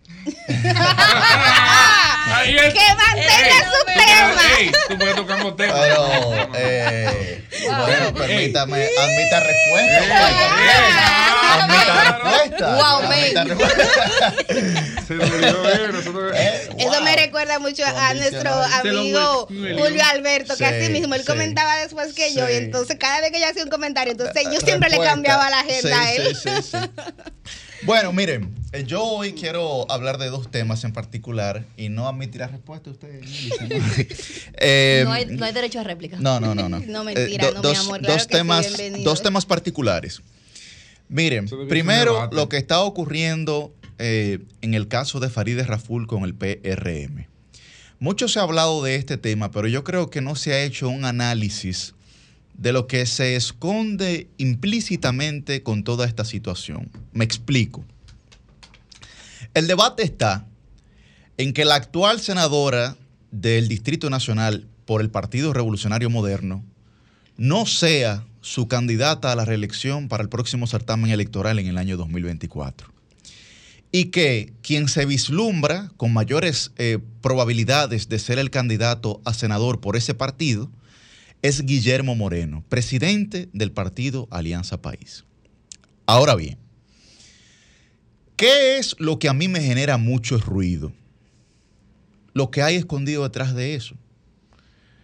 Que es que Alianza País lleve en su boleta presidencial al actual presidente de la República, que es el candidato presidencial del Partido Revolucionario Moderno. Bien. Y que para que eso ocurra, entonces Guillermo sea el candidato a senador no solamente de Alianza País, sino también del PRM. Ahora bien, el PRM está haciendo todo lo posible para poder pasar en primera vuelta en el año 2024. Y los porcentajes, por más ínfimos o mínimos que sean, de los partidos que, que hasta ahora han proclamado a Luis Abinader como su candidato presidencial, al momento de acumularse, representan un 1 o un 2% y el presidente de la República necesita un 50 más 1 para poder pasar en primera vuelta. Pero eso lo que muestra también, señores, implícitamente es que el PRM no está en capacidad de pasar en primera vuelta. No está en capacidad. Me explico. Necesita de los votos de Guillermo Moreno a nivel nacional y no necesariamente a nivel particular como candidato a senador. ¿Por qué? Porque el PRM sabe que con Omar Fernández como candidato de la Alianza Rescate RD, tiene eh, un obstáculo para poder alcanzar nuevamente esa curul eh, eh, prácticamente insostenible para ellos. Tomando esa premisa en cuenta, bueno, ¿por qué no sacrificar la plaza? Que pudiera ser lo que ocurra con el caso de Guillermo Moreno, que solamente con el hecho de ser candidato ya está ganando. Ya está ganando porque está retomando notoriedad política. El gane o pierde electoralmente, solamente con el hecho de él presentarse como candidato ya está ganando. Ahora bien, lo segundo que puede generar Guillermo Moreno es que a través de la candidatura a senador, él puede oxigenar una estructura nacional, mucha o poca, de su partido Alianza País, para que tributen esos votos a nivel nacional y no solamente en el distrito, como ocurriría en el caso de Faride, a favor de eh, Luis Abinader y del Partido Revolucionario Moderno. Pero yo me hago la siguiente pregunta.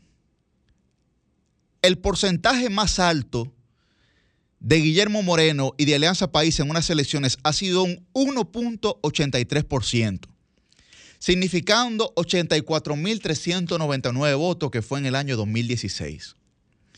En el año 2012, que fue la primera vez que se presentó Alianza País a unas elecciones presidenciales, sacaron un 1.37%, significando 62.296 votos.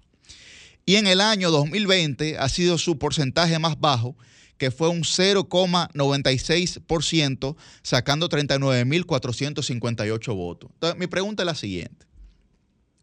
¿Está tan necesitada, tan necesitado el PRM de los votos nacionales de Alianza País, que en promedio están entre 40.000 y 80.000 votos para poder pasar en primera vuelta? ¿Tiene tanta necesidad el PRM de eso? Porque hay un factor elemental que es cierto.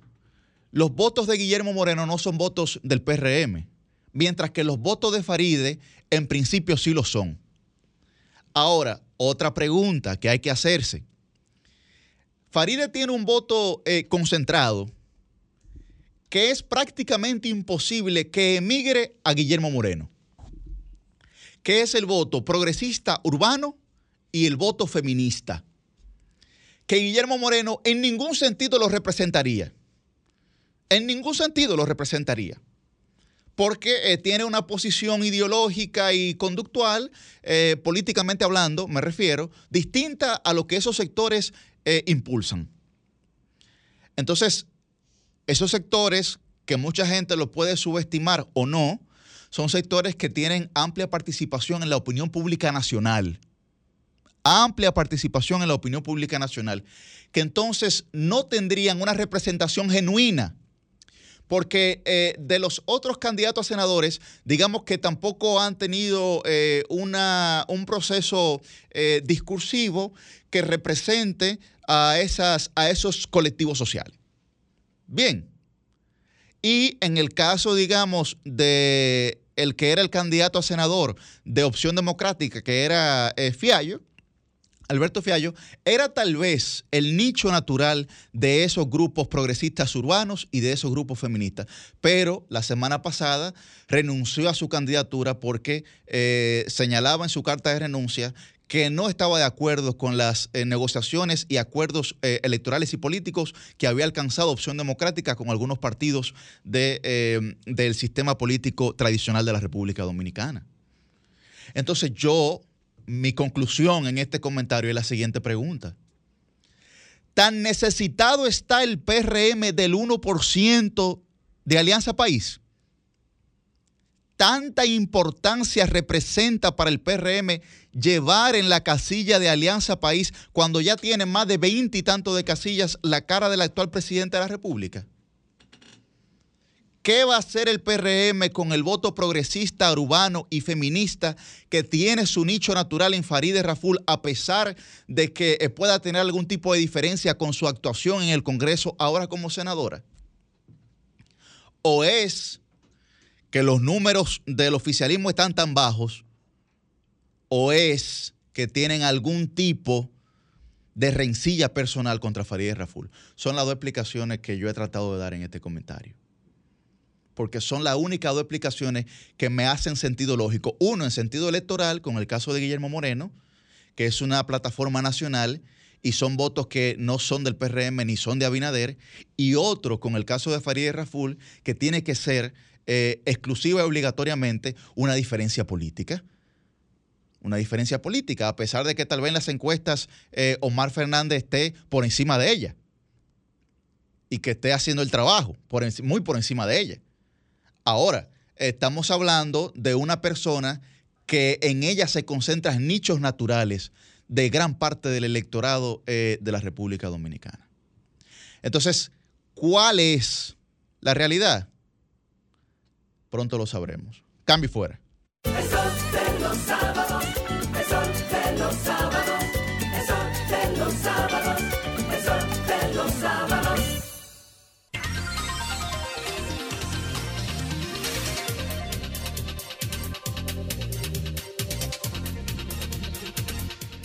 Bien, a las 9 y 2 de la mañana estamos de vuelta en este Sol de los Sábados posterior a nuestras rondas de comentarios. Y de inmediato tenemos nuestra primera entrevista del el día de hoy. Con nosotros a través de, de Zoom, vía Zoom, está Pedro Miguel. Él es miembro del equipo de coordinación de Alianza Cristiana Dominicana y eh, va a hablar con nosotros en sentido general sobre las tres causales. Muy buen día, Pedro Miguel.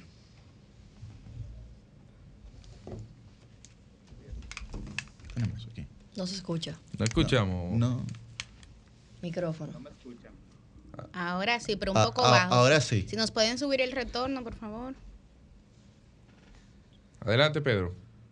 Buenos días. Ahora sí, adelante. Buen día, Pedro. Bueno, Buenos yo- días a todos. Muchas gracias por la invitación.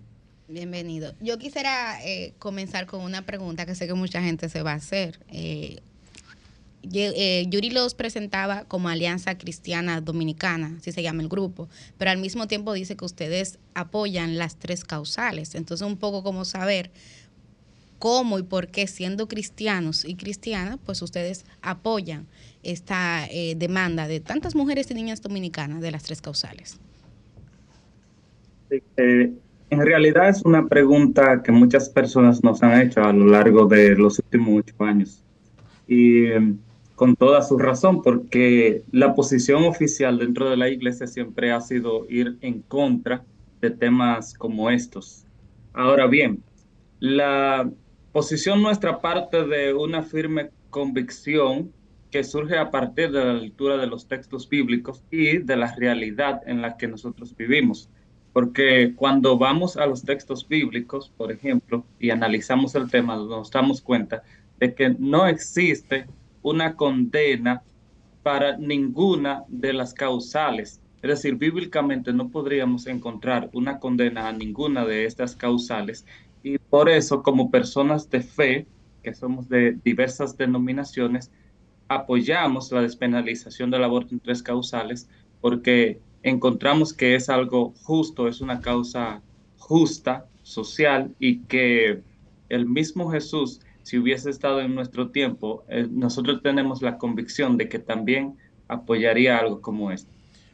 Pedro, tú, tú haces unas eh, aseveraciones importantes, sobre todo para la gente de fe, eh, porque mencionas que ni tanto la Biblia como, como libro, como guía de la fe, eh, y, bueno, mencionas ahora que, que el mismo Jesús se sentiría representado. ¿Qué, qué reacción ha traído eso pues de otros eh, sectores, tanto del cristianismo como del catolicismo, que es muy marcado en la República Dominicana?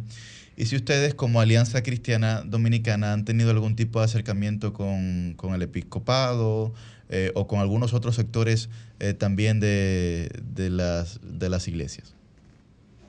Eh, bueno, las afirmaciones sí, en principio pueden parecer fuertes y de hecho, ah, cuando las personas no entienden esto, pueden encontrarlo contradictorio a la fe. Sin embargo, en la medida en que las personas van tomando conciencia de qué son las causales y la importancia que tienen para la vida de las mujeres, las niñas, las adolescentes, se dan cuenta de que en realidad lo que estamos defendiendo no es nada descabellado ni va en contra de la fe. Ahora bien, en términos de que hay muchas personas que tienen rechazo a, a esta postura y a que se defienda desde la fe, sí, es cierto. Sobre todo porque todavía hay mucho desconocimiento al respecto, a pesar de que llevamos años trabajando el tema. Sí hemos en algunos momentos hecho acercamiento con algunos líderes dentro de las diversas denominaciones, tanto católicas como protestantes. En algunos casos no han tenido el fruto que hemos querido. En otros casos hay personas que aún estando dentro de la jerarquía están de acuerdo con este tipo de postura, pero por su posición no pueden tener una postura abierta al respecto y hay otras personas que simplemente están totalmente en contra. El planteamiento que tú haces hace algunos minutos de que si Jesús estuviera vivo, eh, apoyar a las tres causales, ¿de dónde, ¿de dónde sale eso? ¿Y con qué se Bueno, come eso? ¿Y con qué? No, claro. ¿qué- Sí. ¿En qué, en qué, en No, qué y- precepto bíblico te amparas? Así como Pedro, él, la, la y- Biblia no rechaza, y ¿verdad? Según, según adicionándole- el planteamiento que tú haces. Adicionando a la pregunta de Cristian también, eh, al principio te referías de que hay algunos eh, versículos bíblicos que incluso hablan de eso, a ver si tú pudieras citarlo para que todos los oyentes tengan conocimiento y, y identifiquen. Sí, eh, miren, para que la gente tenga un tanto de conocimiento al respecto, hablo de esto de esta manera porque yo como persona me he formado en ciencias bíblicas, es decir, no estoy hablando desde la ignorancia, sino de algo que venimos trabajando los, casi los últimos 20 años. Entonces, eh, la cuestión es, por ejemplo, en la Biblia tenemos siete versículos bíblicos que explícitamente se pueden traducir al español con el término aborto, aunque quizás semánticamente haya algunas diferencias en las traducciones, pero de esos siete, por lo menos seis están en, el Antiguo Testamento y podrían referirse directamente a aborto. De esos seis, por lo menos cuatro se refieren específicamente a aborto en cuanto eh, refiriéndose a personas. Y si nosotros leemos los siete versículos, en ninguno hay una condena en sí al aborto. Eh, dos de ellos están en Génesis y se refieren al aborto de las cabras eh, en el Oye, tiempo de, de Isaac y de Jacob, que no Oye, tiene nada que ver con los humanos, pero aparece el término, por eso lo cito. Una vez en el Nuevo Testamento que aparece en Pablo, pero que no es importante, y otras veces que aparece en Job y también en los libros de Levítico y Deuteronomio.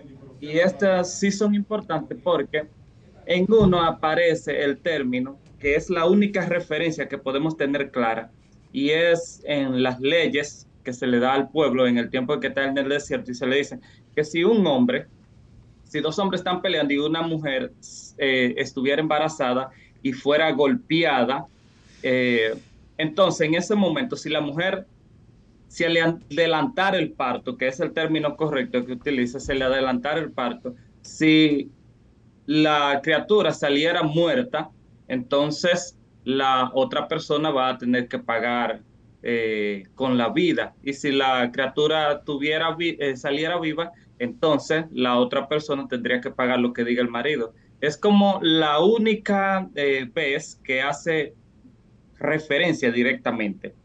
Ahora bien, hay alrededor de 28 textos bíblicos que hacen referencia de manera metafórica y a veces poética a la situación de la persona antes del nacimiento, a la vida antes del nacimiento.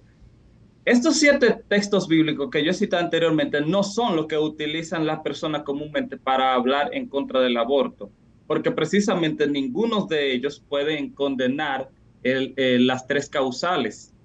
Sin embargo, utilizan muchas veces algunos de los otros 28 versículos bíblicos que hacen referencia de manera poética o metafórica a la vida antes de nacer. Pedro. Pero que teológicamente, cuando lo analizamos, tampoco hacen referencia al aborto como tal, sino que hay que forzar una interpretación para que diga esto.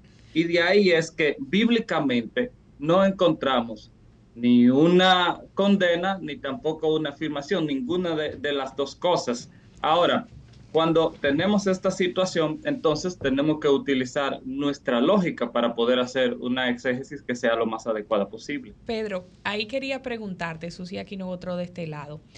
Ve- veía en tu participación que nos ponían unas imágenes el equipo de producción que decía que no son las tres causales. Y esto te lo pregunto porque vemos muchos grupos religiosos, personas seguidoras de la iglesia, que en sus argumentos en contra de las tres causales hablan de cosas que no tienen que ver con las causales. ¿Cómo ustedes abordan ese tema y para que nos hables un poco de la diferencia entre qué sí son las causales y qué no son las causales en cuanto a la mala concepción y a la desinformación que por parte de muchas personas de la iglesia se ha ido difundiendo para intentar mover a la gente en contra de las causales?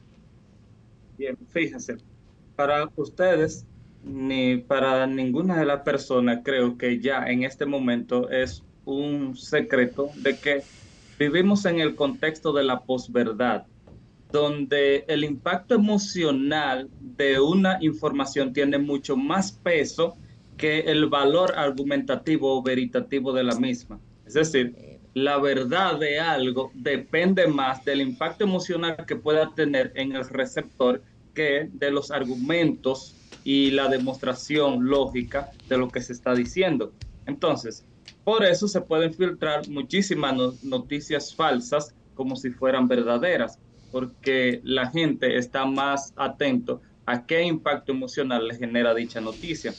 Dentro de ese contexto, a lo largo de los últimos cinco años, por lo menos, hemos estado viendo del hecho de que las personas tenemos diversas informaciones en los medios girando en torno a diversos temas y uno de ellos es el aborto. Entonces, estos diversos temas, estas diversas informaciones, perdón, que giran en torno a este tema, muchas veces lo que hacen es tergiversar.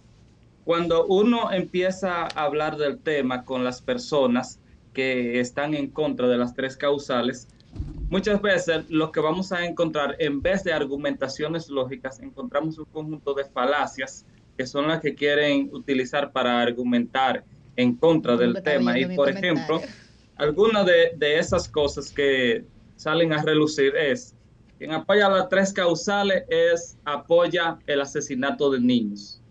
Quien apoya la- las tres causales, si es cristiano, se va a ir al infierno. Si quien apoya las tres causales lo que está apoyando es que las mujeres eh, maten niños. Quienes apoyan las tres causales eh, no quieren saber de los que no se pueden defender.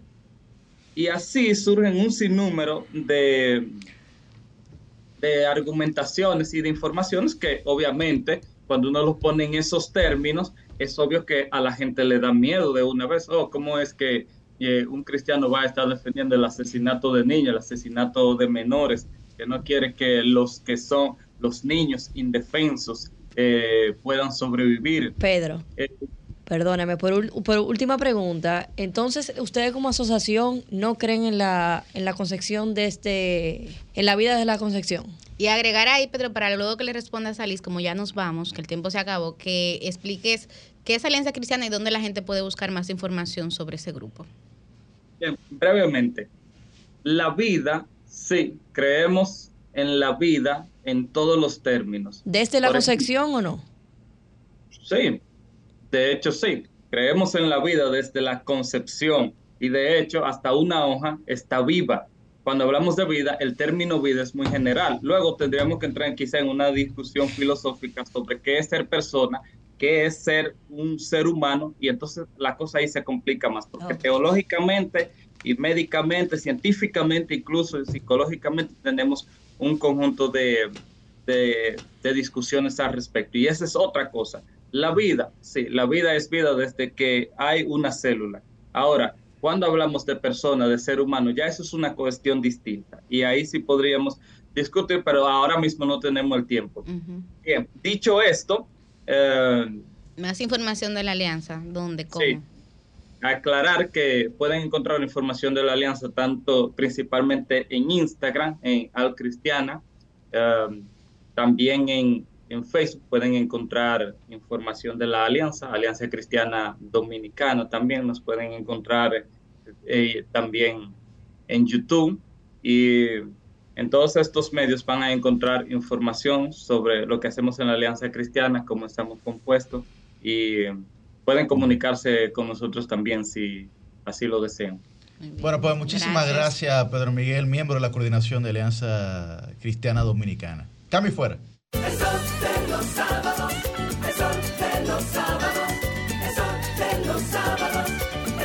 de los sábados. Bien, a las 9 y 20 de la mañana estamos de vuelta en este Sol de los Sábados y de inmediato tenemos a nuestra segunda entrevista del día de hoy con nosotros. Se encuentra el ingeniero Leonardo Reyes Madera, él es director general de la Oficina Nacional de Evaluación Sísmica y Vulnerabilidad de Infraestructura y Edificaciones, ONESBIE.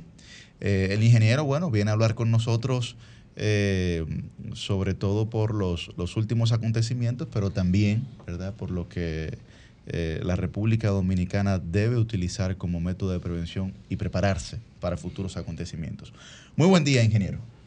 Buenos días, buenos días. Muchísimas gracias por este espacio. Bueno. Bienvenido. Eh, arrancamos por aquí. Adelante, bueno. Ingeniero, ahorita mismo hablábamos sobre el tema de lo acontecido el pasado sábado, ya hace una semana.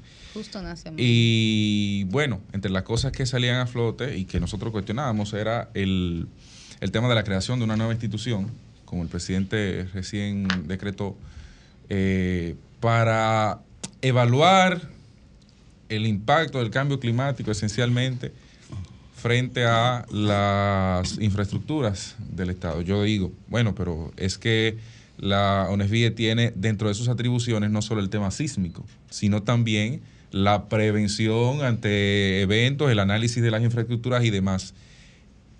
¿Por qué crear otra institución? ¿Qué, puede motivar eso? ¿ONESVIE no puede asumir ese, ese rol frente al Estado? Fíjate, de hecho nosotros hemos estado asumiéndolo de- desde el inicio, porque originalmente la oficina se dedicaba fundamentalmente a lo que son edificaciones, pero nosotros lo ampliamos a todas las demás áreas, a todo lo que es infraestructura y todo lo que son líneas vitales. Eh, aunque no lo creas, para nosotros es eh, una noticia muy buena que se haya creado la comisión. Porque tú sabes que la oficina que tenemos es una oficina técnica con eh, ingenieros de muy alta capacidad para poder resolver los problemas con- para- de los terremotos, ¿no?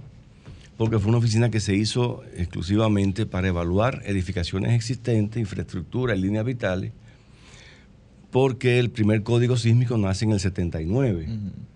Entonces teníamos 50 años de una masa edificada que no tenía, eh, no había sido considerado los efectos de los terremotos.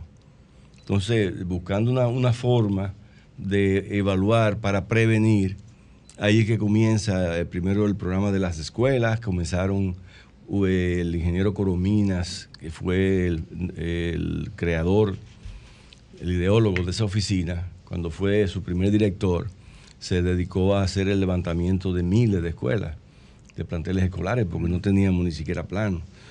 Pero ya esa historia fue caminando, luego fueron ocupando otros profesionales eh, no tan ligados al área, y, la y gracias a Dios, pues esos profesionales mantuvieron la oficina. Cuando el señor presidente me honra con esa nominación, esa Designación. designación, gracias, eh, la oficina vuelve a retomar. Y lo que ustedes acaban, eh, lo que tú iniciaste diciendo, prevención, es una oficina de prevención. Pero ¿qué pasa? Al no haber recursos, tú preparas, eh, o sea, evalúas la edificación, tú das una solución para cómo, para eliminar esa vulnerabilidad que encontraste y lo pasas al ministerio correspondiente. Hasta el momento hay dos ministerios que se han alineado eh, bastante. El Ministerio de Obras Públicas, eh, cuyo ingeniero, eh, cuyo ministro es, eh, hemos trabajado eh, juntos en, en varios problemas de puentes. Nosotros le hemos dado la, lo hemos evaluado y le hemos dado la, la- solución y se, han ido ejecutando. El último de ellos fue el, el puente que, que cruza la- las Américas, que va hacia el hipódromo, que está en una condición deplorable. Y en el caso de educación, que hemos tenido muchos años eh, llamando a la atención, con la- sobre todo las escuelas viejas, que fíjense cómo se cayeron en Puerto Plata con un sismo pequeño. Eh, ya educación, nosotros, le entregamos a, a educación 62 edificaciones, o sea, planteles escolares que equivalen a 190 y algo edificaciones. Nosotros hicimos la evaluación. Notar las edificaciones se refiere, digamos, en el sentido práctico, aulas. Aulas. Hospitales también. Entonces también lo hicimos con educación y ya educación sal- sacó a la luz pública eh, una licitación, ya hay asignación de las primeras nueve escuelas de esas y lo que están esperando, estamos esperando eso simplemente ya el, el que se firme contrato para nosotros como institución garantizar a través de la supervisión que se hagan los trabajos correctamente. Pero, director, a donde yo iba con la pregunta, en esencia, es: ¿hay duplicidad de funciones en la comisión creada a partir de ahora? ¿O se integra esta los trabajos de la propia NSBI, que ya tiene unas atribuciones establecidas, que ya tiene, digamos, un esquema de operaciones? Porque eso es parte de- de- del, cuestionamiento en este proceso. Si hay una duplicidad de funciones, si es una comisión temporal, ¿a qué se refiere? ¿De qué, o sea, de lo que se parte, ¿qué es? Bueno, eh, fíjate que en, en el decreto se habla que la parte ejecutiva la, va- la vamos a hacer la Oficina de- Nacional de Evaluación Sísmica. Eso significa que nosotros ahora vamos a tener mayor apoyo, que es el que nos faltaba para poder también no solamente dar la solución, sino comenzar a su aplicación. Porque el problema es, eh, ha sido ese. O sea que ha sido una oficina eh, básicamente conceptual que define lineamientos, ¿eh? Pero que hasta el momento no había tenido una oportunidad como esta. Por eso nosotros nos sentimos muy, eh, muy optimistas y, y- la verdad es que, señores, si nosotros no comenzamos a ponerle la mano a nuestras edificaciones, infraestructuras y líneas vitales, eh, estamos expuestos que a la hora que venga no un aguacero de ese tipo, sino un terremoto importante, podríamos tener muchísimos problemas.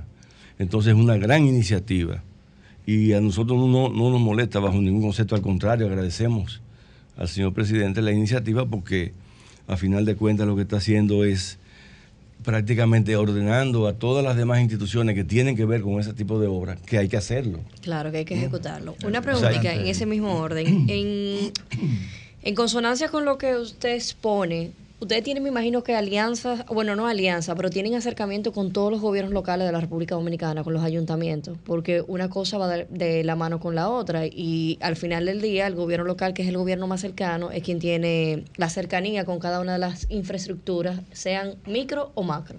Claro. Fíjate, no solo eso, nosotros te- te- tenemos cinco oficinas Tenemos la, la sede central en Santo Domingo, pero en Santiago tenemos una oficina que cubre de Santiago hacia el, hacia el- La zona La región norte. hacia la línea noroeste. Por, no, entonces abrimos, en esta gestión se abrió una oficina en Puerto Plata para cubrir Puerto Plata a Samaná. O sea, eh, teníamos una en Romana que se ocupa de la parte este y hace un mes y pico acabamos de inaugurar otra en Barahona, que era donde nos faltaban puntos. ¿Por qué? Porque la idea es ir detectando, ir detectando vulnerabilidades, sobre todo en, en edificaciones escolares y en los hospitales, en las edificaciones hospitalarias. Y ahora con este empujón que, que nos da el señor presidente con, con esta comisión, ahora tenemos nosotros mucho más posibilidad de poder trabajar en equipo con cada una de esas dependencias. Porque fíjate, nosotros ha- hacemos más de, más de 300 evaluaciones. ¿eh? Y ya el sector privado se ha integrado también, nos están demandando que le evaluemos eh, con el método visual que, que existe para ver si hay algún tipo de vulnerabilidad aparente en, la, en su edificación. Y ya no solamente el sector público estamos nosotros recibiendo, pero el sector público que ha visto el trabajo que hemos hecho, también demanda en gran volumen nuestro servicio.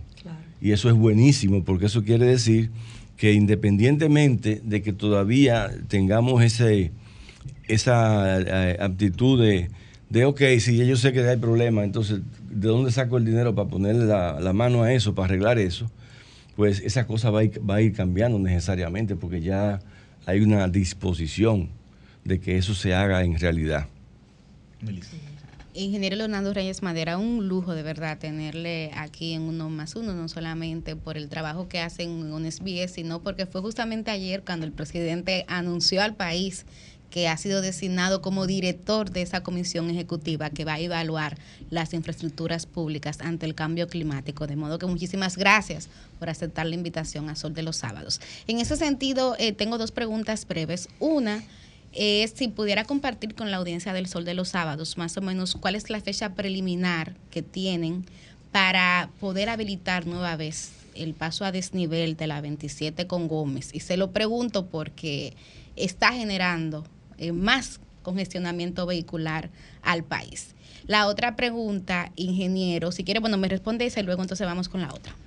Mira, el, el martes, el martes pasado tuvimos una reunión en el Ministerio de Obras Públicas Denos la primicia aquí en Sol de los Sábados. eh, con, donde se for- ahí ya hay una comisión de trabajo, la primera comisión de trabajo, y ahí se, estu- se estuvieron discutiendo diferentes soluciones, alternativas, y tengo entendido que ya la semana que viene el ministerio va a poder pasar la información para nosotros eh, Intervenir. intervenirlo, porque eso es, como tú muy bien dices, es muy crítico para la ciudad. Pero ¿cuál es los- el plazo mínimo y el plazo máximo que se ha No, eh, barajado en esta mesa para uno calcular más o menos cuánto pudiera oscilar en bueno, promedio? Bueno, la- el compromiso es que ya en esta semana que viene, que inicia ahora, la semana próxima, Sí. ya te- necesitamos tener la solución definida y, y de una aplicación que sea rápida y segura, porque con eso no podemos jugar. Pues la gente se muere cuando las cosas se caen. Sí, ¿eh? Entonces, no solamente con, los terremotos, ya vimos la desgracia que pasó en ese, en, ese paso a desnivel, eh, a raíz de algo que, bueno, eh, no, había pasado, no había pasado nunca. Entonces, eh, de hecho, incluso el Ministerio de, Obras Públicas creó una, comisión para que investigue qué fue lo que pudo haber pasado ahí.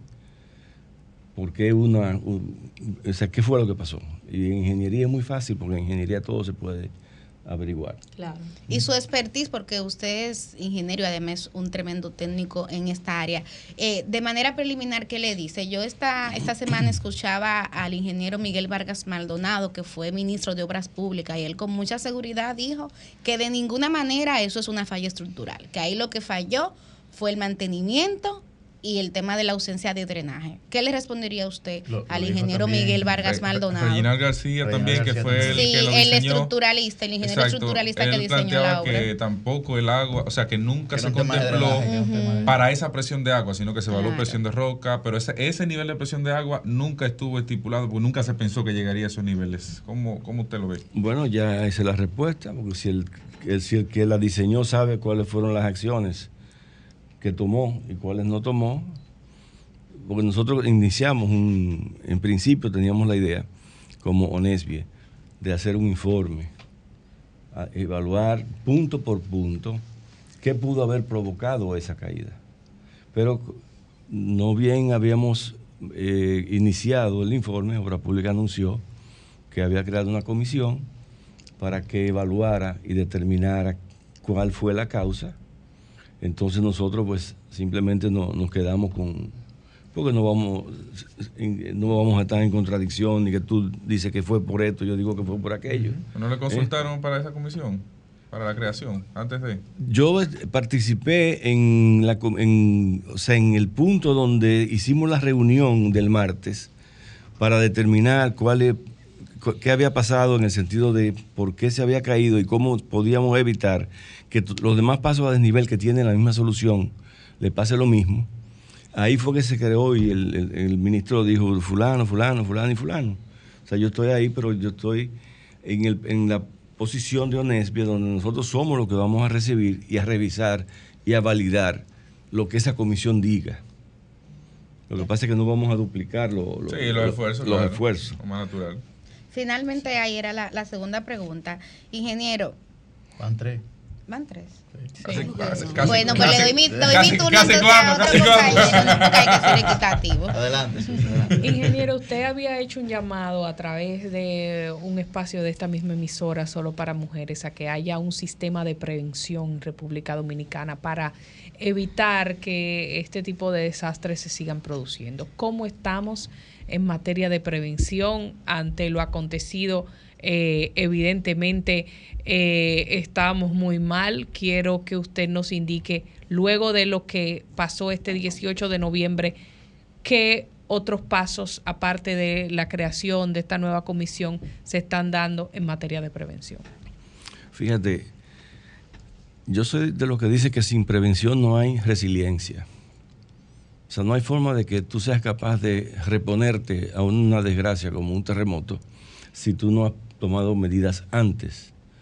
Entonces, yo creo que esta situación y estos problemas que nos está trayendo el cambio climático nos da la mejor oportunidad para nosotros reflexionar y entender que esas comisiones, o sea, esos grupos de trabajo que van a dar mantenimiento a las infraestructuras, tienen que volver a ser acompañarse de profesionales calificados para que en lo que están operando la parte mecánica para que no se, para que el agua se, se vaya, para si la pintura se descacaró, eh, ponerla otra vez bonita, tiene que haber un técnico.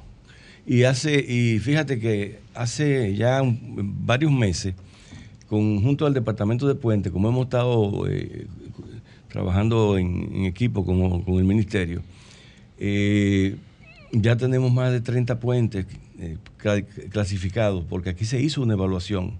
El BIT hizo una evaluación y ubicó los puentes, 1.500 y pico de puentes.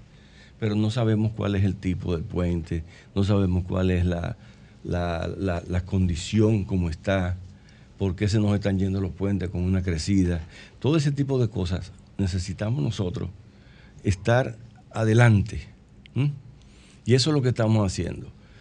Pero 1541, uno a uno, uno a uno.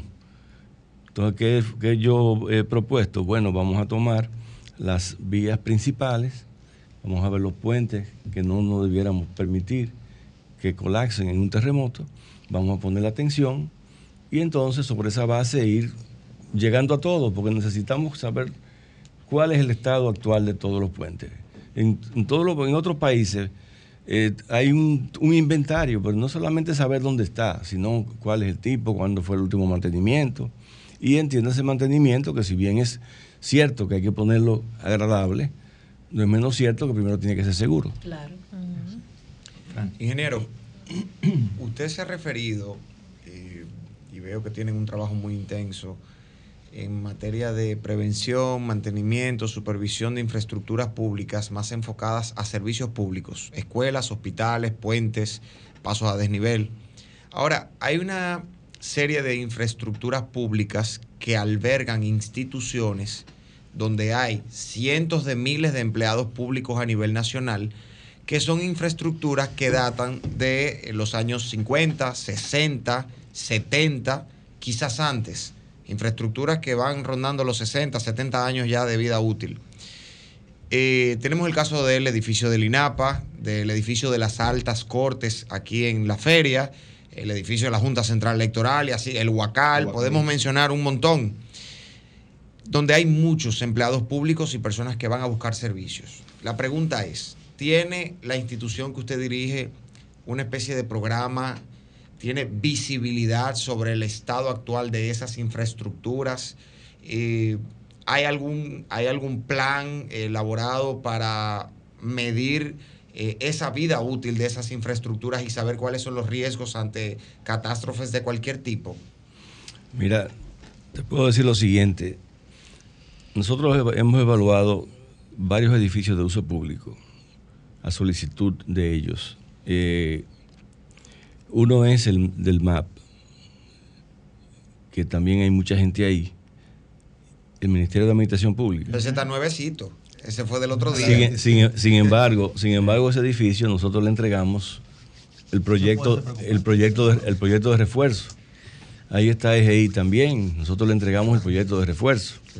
Acabamos de entregarle a lo que era la CDE aquí en, en la feria. Donde está Energía y Minas En- ahora. Energía, a, a Energía y Minas también le entregamos un proyecto de refuerzo. Cuando, se, cuando iniciamos la, la gestión, se le entregó a la DGI también un proyecto de refuerzo para ese edificio. Y así hemos estado haciéndolo. ¿Qué es lo que, qué es lo que yo espero? Que con este empujón pues se pongan las pilas y, com- y comiencen, comencemos a, a- a invertir. Lo- porque es que eh, eh, eso es lo que, lo que pasa. O sea, te damos la solución, pero depende ahora de ti que tú ejecutes. Ingeniero, claro. vaya al Huacal como iniciativa No, propia de tú sabes- oficio. tú porque sabes que- Tú sabes yo iba a gente. decir No eso se mismo, hizo. que el- yo creo que el principal que aquí deben de revisar es el Huacal. No, y de hecho, lo, lo que es el Huacal, le- el Juan Pablo Duarte, y lo que es el edificio del Banco Central, son edificios icónicos en el, Sí. claro, en el Así pa- es, en en la el ciudad, país. sí. También el Ministerio sí. de Salud Pública tiene mucho Ah, no, tiempo. no, imagínate, el Ministerio de Salud, eso ya es otra cosa, ¿no? Eso es otra historia. ¿Tú quieres apuntarlo? ¿Eh? Usted te no, ya- ya. No, pero tam- tam- déjame decirte que también hemos tenido intervención donde hemos su- sugerido que se demuelan, por ejemplo, hay escuelas que se han demolido. El, mismo, el mismo problema que tenía el, el- el estacionamiento de la José Reyes con Co- Calle El Conde, ya ese- Sí. eso también. O sea, todas esas cosas han sido sugerencias nuestras. Eh, in- ingeniero, sí, eh, dos preguntas. La primera, eh, para que la gente entienda la importancia o el vínculo de la Oficina Nacional de Evaluación Sísmica y Vulnerabilidad de Infraestructura y Edificaciones con su vida cotidiana. ¿Cuál es, eh, digamos, el rol que tiene su oficina con las edificaciones privadas?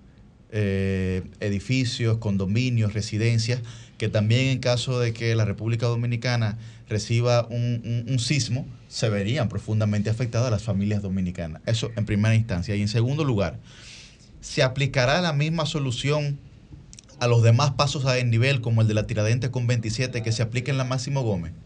¿Y por qué solamente se ha derrumbado eh, la pared eh, que evidentemente presentó las fallas y no las demás paredes si los vicios, previsiblemente, ¿verdad?, de construcción fuesen los mismos? Bien, la, la primera parte, nosotros estamos dándole servicio gra- gratis al sector privado, en el sentido de que se hace una, la evaluación visual rápida. La evaluación visual rápida es un formulario que presenta el, el libro este de la Agencia Federal para Emergencia de Estados Unidos, FEMA, 154 donde te dice, tú llenas ese formulario, no tienes que entrar, no tienes que tener información de la, de la edificación, simplemente la tipología tú ves si, que si hay una, una condición X, tú le vas poniendo, sumando y restando, y si te da menos de 2, entonces eso significa que hay algo que, que te llama la atención y que tú tienes que pasar a una evaluación más detallada. La próxima etapa. Entonces, esa próxima etapa nosotros no la hacemos en el sector privado. ¿Por qué? Porque el ministerio tiene una serie de profesionales calificados para hacerlo. Entonces nosotros no, como oficina no vamos a entrar en competencia con los profesionales, porque sencillamente es como que nadie trabajara, porque si al Estado, nosotros como una manera de poder mantener la oficina, estamos absorbiendo un 40%. Si cuesta 100, nosotros te ponemos 40. Y ese 40, y tú vas a poner el 60. Ese 60 es simplemente para la reposición de todos los materiales gastables que se tienen, más los transportes, ese, ese tipo de cosas. Y eh, eso se hace. Eso se hace abierto. Nosotros hemos recibido ahora muchísimas, muchísimos casos de eh, en excavaciones que se han derrumbado o, eh, o viviendas que han deslizado, o sea, eh, y se está dando respuesta.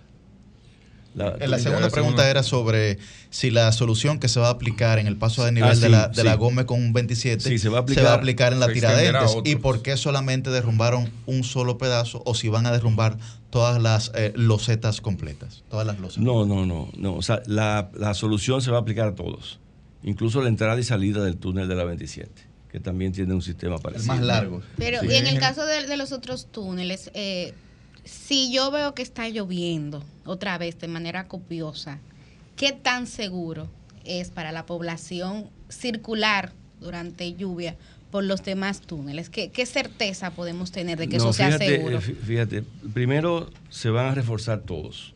Vamos a comenzar por ahí, primero. Se van a reponer las tabletas porque ya con la solución que se ha planteado, se van a fijar y puede venir lo que venga. ¿Cuál Yo- es esa solución, ingeniero? Sí, manténgase, manténgase. ¿Cuál, cuál es la solución que se ha fijado, ingeniero? Bueno, se está planteando la, la solución para que no pase lo que pasó, porque se observó que por qué se cayó en un lado y en el otro no. Ah, porque el otro, cuando hubo el problema en el 99, habían puesto unos anclajes, pero solamente lo pusieron en una sola en un solo lado. En el, fíjate que en el lado que lo pusieron no se cayó nada. Entonces significa eso que parece que no lo pusieron en este. Digo, parece no, no lo pusieron, entonces parece que ahí fue que hubo Entonces, en, el el- problema. en la dirección este-oeste, ¿verdad? Que sería Sí. la pared sur de ese desnivel, ¿lo tiene completamente ese anclaje, ingeniero? No, no, no. ¿O solamente Eh, lo si- tiene si en este un pedazo? oeste, la pre- pared norte. El tramo que falló en el Si 99. este, si este oeste, el, En en la parte dirección, norte. correcto, perdón, sí, en dirección oeste-este, efectivamente, gracias, Cristian, que es la parte sur, que es la pared sur. ¿Ese anclaje lo tiene solamente a la mitad, que fue donde se cayó en el 99, o lo tiene en todo ese eh, eh, borde completo? Eh, pensábamos que se había hecho completo, pero no, fue, no se hizo completo. Porque fíjate que, tra- que aún con ese tremendo aguacero, el lado norte, o sea, el lado este, eh, noreste, quedó intacto, no, no hubo ningún problema. Ingeniero, el geólogo Siris de León. Bueno, él es que preside la sí, comisión. Sí, hablaba en estos días de que él había advertido precisamente sobre eso que, que Yuri cuestionaba, si se hicieron, si no se hicieron las, las obras complementarias o, lo- o de refuerzo, vamos a decir, de algo que él había advertido que supuestamente pasaría. Pero él hizo otra advertencia que me gustaría conocer si hay alguna documentación en la institución que usted dirige eh, sobre este tema. Él ha dicho eh, hace tiempo que en el túnel que se hizo para el metro de Santo Domingo, en la Lincoln con Correa y Cidrón, ahí se había presentado un grave peligro a partir de vicios de construcción y poco espesor de la capa asfáltica, y eso junto al, al riesgo sísmico del país, que no sé qué categoría es, él lo señalaba eso como, como un peligro. ¿Eso consta en los, en los datos que tiene la ONESVIE? ¿Está ahí presente una información que, que vaya en, en coincidencia con eso o eso no es así? No, no tengo conocimiento de eso y no acostumbro a hablar de lo que yo no sé. O sea, no, no, no. No, o sea, eso fuera bueno eh, preguntárselo al mismo Siri, a, porque a ver a qué se refería en ese momento. Yo no tengo, ni en la oficina consta tampoco que, que hayan solicitado nada que tenga que ver con eso. Bueno, pues eh, muchísimas Vamos a gracias. despedirnos con Claro, muchísimas gracias, ingeniero Leonardo Reyes. Esperamos eh, pues que esa solución que se defina eh, pueda ser aplicada a la mayor brevedad posible porque otro, otro de los eh, grandes problemas que genera mucho estrés en la ciudad y en la ciudadanía es el, es el tránsito. Y, y ese paso a desnivel es fundamental para, eh, digamos, el correcto desarrollo de la cotidianidad en la ciudad, ¿no? Porque es eh, un punto de entrada, por así decirlo, porque está justo cuando se desciende del elevado que conecta con la zona oriental a la, a la ciudad capital. Así que muchísimas gracias, ingeniero. Gracias a ustedes y estamos a la orden en lo que podamos servirle. Muy bien, gracias. Bueno, pues nosotros vamos de inmediato en estos breves minutos a escuchar lo que tienen para decir los oyentes. Adelante.